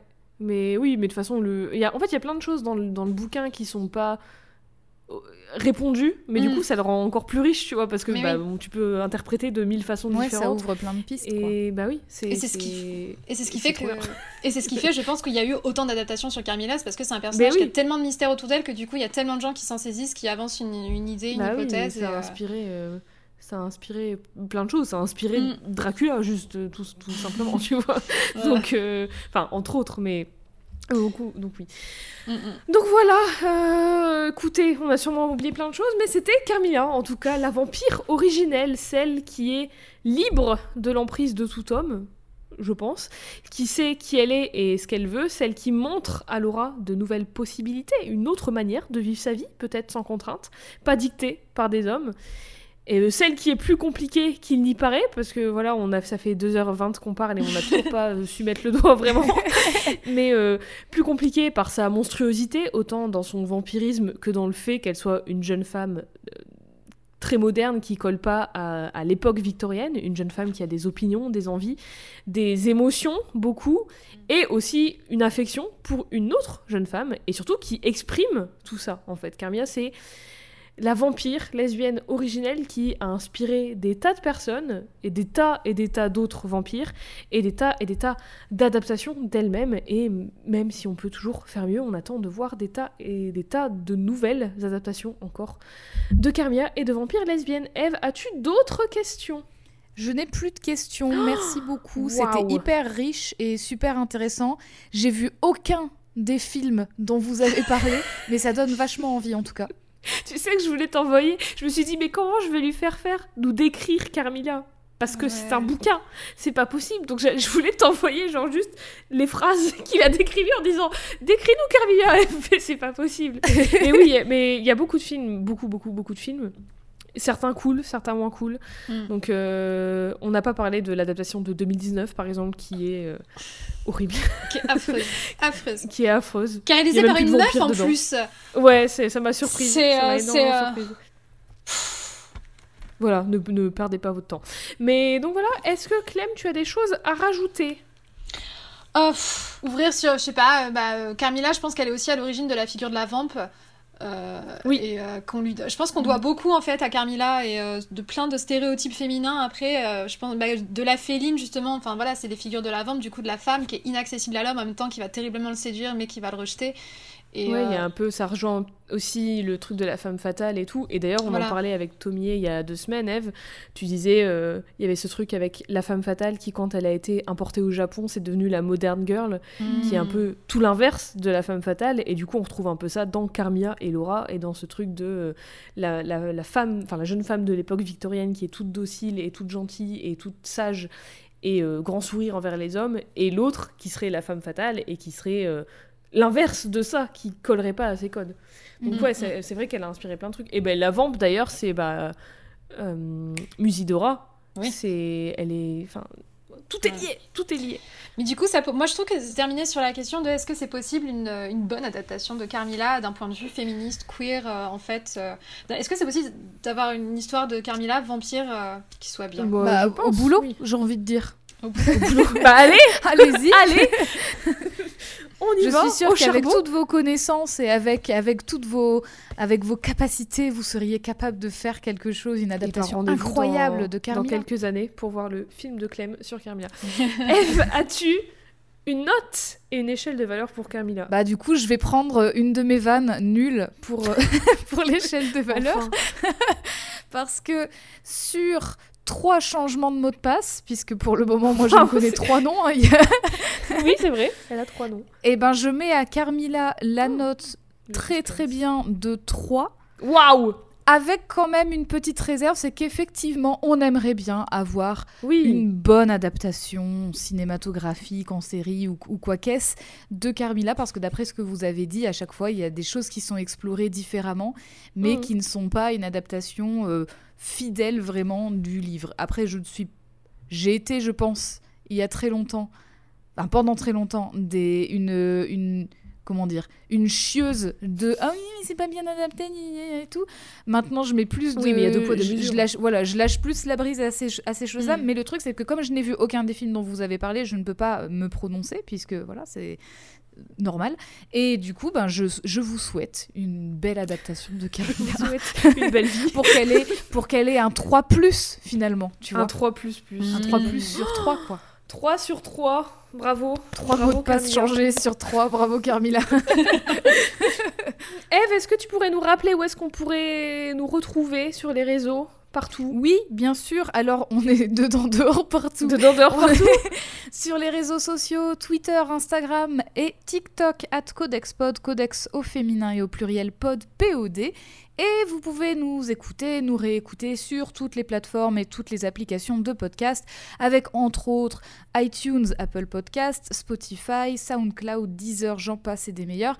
Et vous pouvez aussi nous laisser un commentaire et euh, une note très sympa de 5 étoiles sur Apple Podcasts, ça nous aide beaucoup. Et n'hésitez pas aussi à nous proposer une ou des personnages féminins pour les prochains épisodes dans notre liste interminable. Et n'hésitez pas aussi à aller voir le court métrage Armance oh. de Clem sur Comédie-Court. Et merci Clem de nous avoir rejoints pour cet épisode. C'était un grand, plaisir. Je suis trop contente. Merci à vous de m'avoir invité. J'adore parler de Carmilla. C'était hyper intéressant. Ouais, c'était trop bien. Merci beaucoup et merci à toi Eve et merci à tout le monde. Euh, merci à toi Jade aussi. en fait tout simplement, tout simplement. Et est-ce qu'on ne se dirait pas à deux semaines? Eh bien si, bien sûr, à deux semaines. Bientôt.